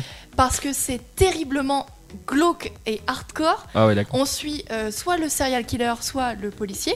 Et dans le premier chapitre, on suit le serial killer qui arrive chez les gens parce qu'il voit de la lumière. Ah Est-ce qu'il y a pire comme situation Vraiment, genre, il a pas C'est un l'émission plan. de Clément, ça, j'ai Non, mais lumière. il a pas un plan, le gars, il vient parce qu'il voit de la lumière. Non, mais c'est. Bah, C'est comme j'ai vu de la angoissant. lumière, c'est normal. Non, c'est angoissant au possible. T'es là, Ouais. genre. Peut-être il va venir chez moi. Je vais éteindre les lumières, mais non, je peux pas rester dans le noir. Bref, donc non, c'est terrible. Et en plus, ce serial killer a une méthode très particulière pour commettre ses crimes. Il préfère les femmes seules avec enfants, plus simple. Oh. Il tue la mère en lui mettant une balle dans la tête de manière à ce qu'elle soit encore vivante pendant quelques minutes. Ah qu'il ouais, torture horrible. ses enfants. C'est formidable. Et donc il torture ses enfants d'une manière encore plus particulière. Il les punaise sur un cadre avec des énormes aiguilles. Et quand les gamins sont encore vivants, quand ils sont punaisés sur les cadres, et quand on enlève les aiguilles, évidemment, ils meurent d'hémorragie. voilà, j'ai fermé au bout de sympas, 4 c'est- chapitres. Je comprends pourquoi tu l'as rendu du coup. Ouais, faut, faut pas que tu lises euh, tous les livres au monde, toi. Enfin, Non, mais il euh, faut pas que tu lises ces livres-là le soir, Ouais. il faut que tu sois un peu préparé psychologiquement. Ouais, je là, pense qu'il faut avoir, faut avoir été mentalement fait costaud quoi. Et, et toi, Pierre, tu lis les livres comme ça ou des BD comme ça Non, il les écrit. Il fait flipper les gens lui. non, mais c'est- moi, peur en lisant un livre, mais tu me prends pour qui? T'es fou, toi Euh, Non, en plus, sérieusement, c'est vrai que ça me fait penser à un livre où j'ai pas dépassé le premier chapitre, mais pour une raison extrêmement précise, qui n'a rien à voir avec l'horreur. hein. C'est que j'ai perdu le bouquin. C'était. non. Il est. C'était euh, c'était Princess Bride. Et en fait, j'ai lu le premier chapitre et, sans aucune ironie, je l'ai trouvé tellement génial que j'ai pas pu lire la suite. C'est-à-dire qu'en fait, il faut savoir que le premier chapitre de ce livre, c'était une espèce de prologue où c'est l'auteur qui, raconte un peu sa vie et où il est en vacances. Et pour le coup, il est loin de sa famille. Il commence à retrouver un peu l'inspiration dans ce qu'il va faire. Et, euh, comme il est sur un, un bateau, ben, euh, il croise une jeune femme et il se dit bon ben est-ce qu'il est, tenté par cette jeune femme alors que sa famille l'attend?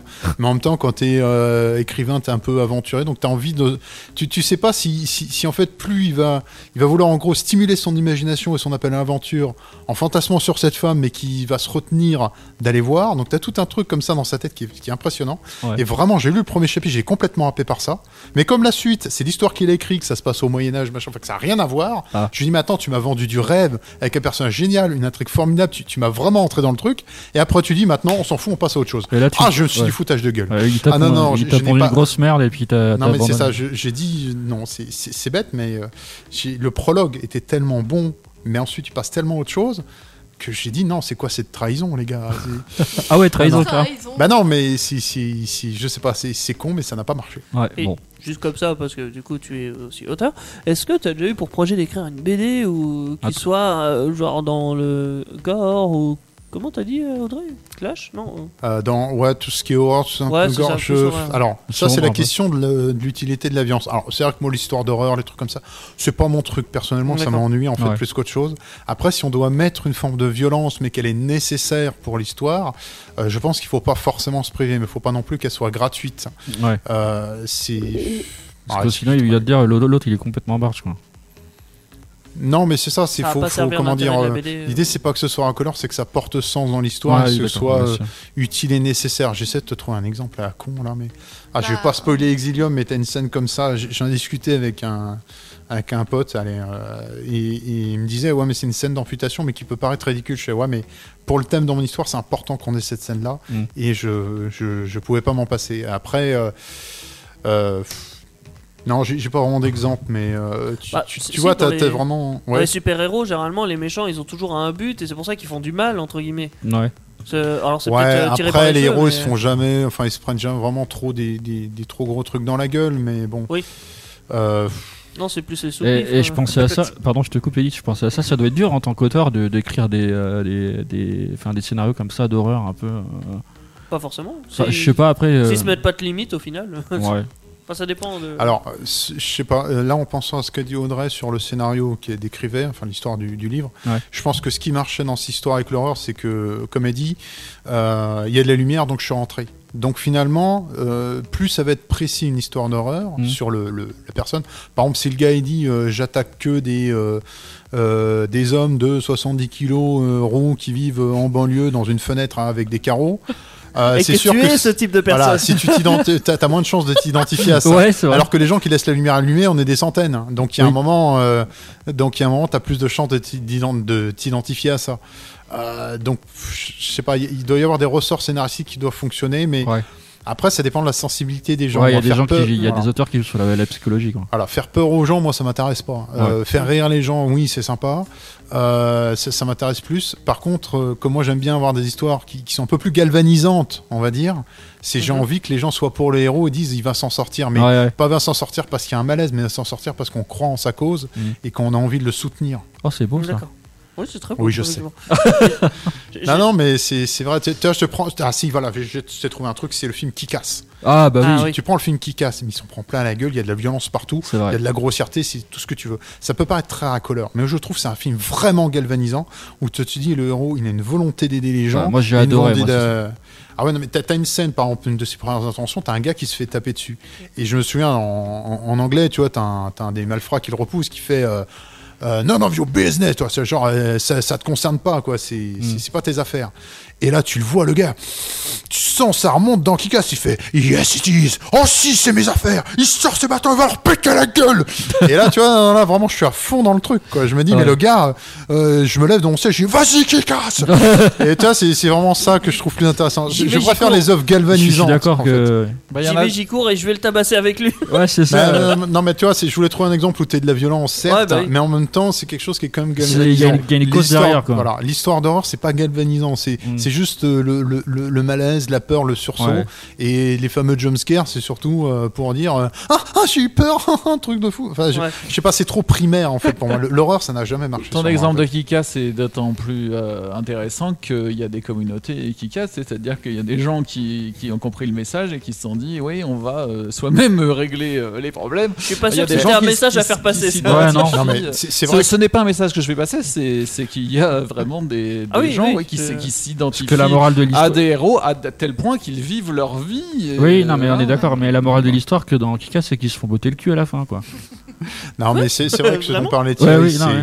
c'est c'est intéressant parce qu'effectivement, aux États-Unis, euh, t'as des super-héros de la vraie vie. Bon, la plupart font du bénévolat, des choses comme ça. T'as des gens qui témoignent, qui On disent euh, quand je vais dans la rue et que je propose, euh, je suis habillé normalement, euh, je dis à un, à un clochard, je dis ah tiens, euh, je connais une assos, je peux te filer des chaussettes, des machins. Souvent, ils se font embarrer parce, que- parce qu'il dit ah j'ai pas envie que t'aies pitié de moi. Par contre, tu viens avec un costume, ça fait rire les gens et là, le, le SDF, il accepte l'aide. Donc t'as des gens qui expliquent qu'ils font ça. Après, c'est sûr que t'as des gens qui font un peu la régner la loi dans le quartier, mais ça, les, les, les, les surveillances de quartier et tout, c'est un truc qui existait déjà aux États-Unis sans forcément mettre des costumes. Donc c'est vrai que c'est normal que ça arrive aux États-Unis. Effectivement, des super héros de la vraie vie, il y en a un peu effectivement aux États-Unis. C'est pas aussi spectaculaire que dans les BD ou les films évidemment, Mm. mais euh, mais ouais, beaucoup c'est de l'associatif. Pour en revenir, euh, et pour finir d'ailleurs, euh, à Exilium, euh, ta, ta BD va sortir euh, fin novembre ou fin Euh, Putain, décembre. Je suis jamais y arrivé. Décembre. Ça fait Fin deux de l'année. Ça fait deux fois qu'il le dit. hein. Fin de l'année, voilà. Donc, Oui. Mais j- j'hésite toujours entre ces deux mois. Pour moi, Tu ils sont connais très la proches. date de Noël, c'est bon Euh, Alors, Ça peut dit- être un alors, cadeau de Noël. C'est- long à faire une BD, j'ai pas envie de bâcler, donc je, je fais ça bien. Donc pour Oui, l'instant, mais on il faut sur faire ça bien. fin décembre, je- je- pas, pas Noël. je suis désolé. Mais- Voilà, si Noël, ça- ça- si je la sors à Noël, c'est parfait. Mm. Mais je préfère dire décembre, pas, pas forcément Noël. La vraie question que je voulais poser, c'était qu'est-ce que c'est que cette réverb de merde? Là Ah, deux Oula, Jolan, qu'est-ce que t'as j'ai rien touché C'est toujours importe. la faute de Jolan. Je- Oui, apparemment. bah, mais- Ah, je sais pas, on est dans, on est dans une église d'un coup là, je sais pas ce qui se passe. Est-ce que euh, comment on se procure Exilium? Comment on ferait là si on Euh, on t'a écouté et on a envie de se la procurer? Eh bah écoute, si t'as pas participé au financement participatif, bah tant pis pour toi. C'est vrai Je- Non, je non, c'est pas non, bah non. Alors là, il faut, il faut voir effectivement que là, je suis, je suis à fond dans la création de la BD. Ouais. Euh, L'idée, c'est qu'en décembre, effectivement, euh, sur ma, je mettrai des liens sur ma page Facebook. Oui, mais on, on, on l'entend dire ça encore Jo- Jolan, cou- ses coupe ton son, fais quelque Je chose. sais, j'essaie de chuchoter, mais Non, ça mais, marche pas. En, en- en gros, je suis en train de. Je, je- bon, là, c'est- pas la priorité tout de suite, là, puisqu'il faut, faut que je crée l'album. Oui. Mais l'intérêt, c'est qu'effectivement, quand il sortira, je créerai une boutique en ligne où j'aurai, puisque j'ai encore des exemplaires de Blue Ghost. Oui. Euh, je vais euh, vendre euh, du, euh, du Exilium à ce moment-là. Ouais. Euh, je rajouterai après des petites prestations pour vendre des dessins à la commande, des choses comme ça. Voilà. Donc l'idée, c'est que j'ai. euh, si vous me continuez de suivre sur les réseaux sociaux, euh, sur euh, Facebook, Instagram et YouTube, euh, gars, il fait sa pub, il n'y a pas de problème. Ouais. Tout à Euh, fait donc, normal. euh, alors, mon pseudo, donc Pierre, mon prénom, euh, Dev, comme le diminutif de David, D-A-V-E 85.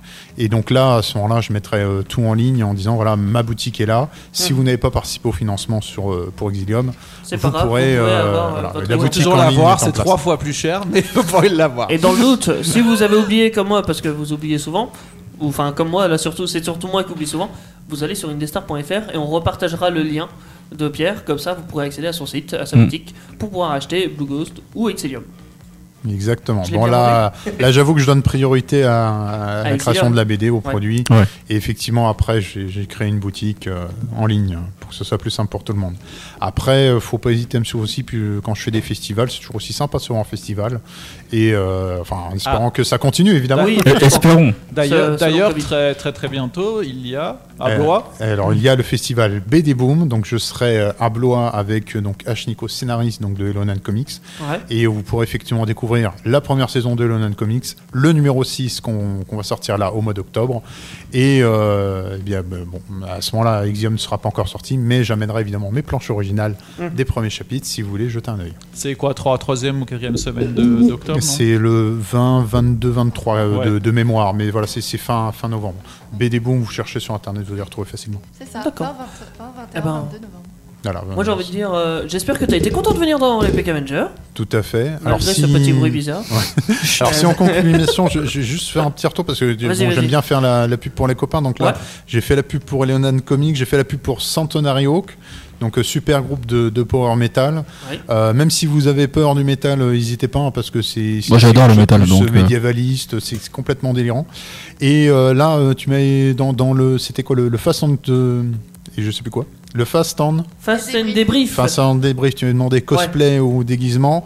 Euh, Ah, là, je-. Voilà, je, Ah. je vais en profiter pour faire aussi de la pub pour l'association Cos Castle, euh, dont je fais partie, pour qui j'ai monté une vidéo d'ailleurs récemment pour leur chaîne YouTube.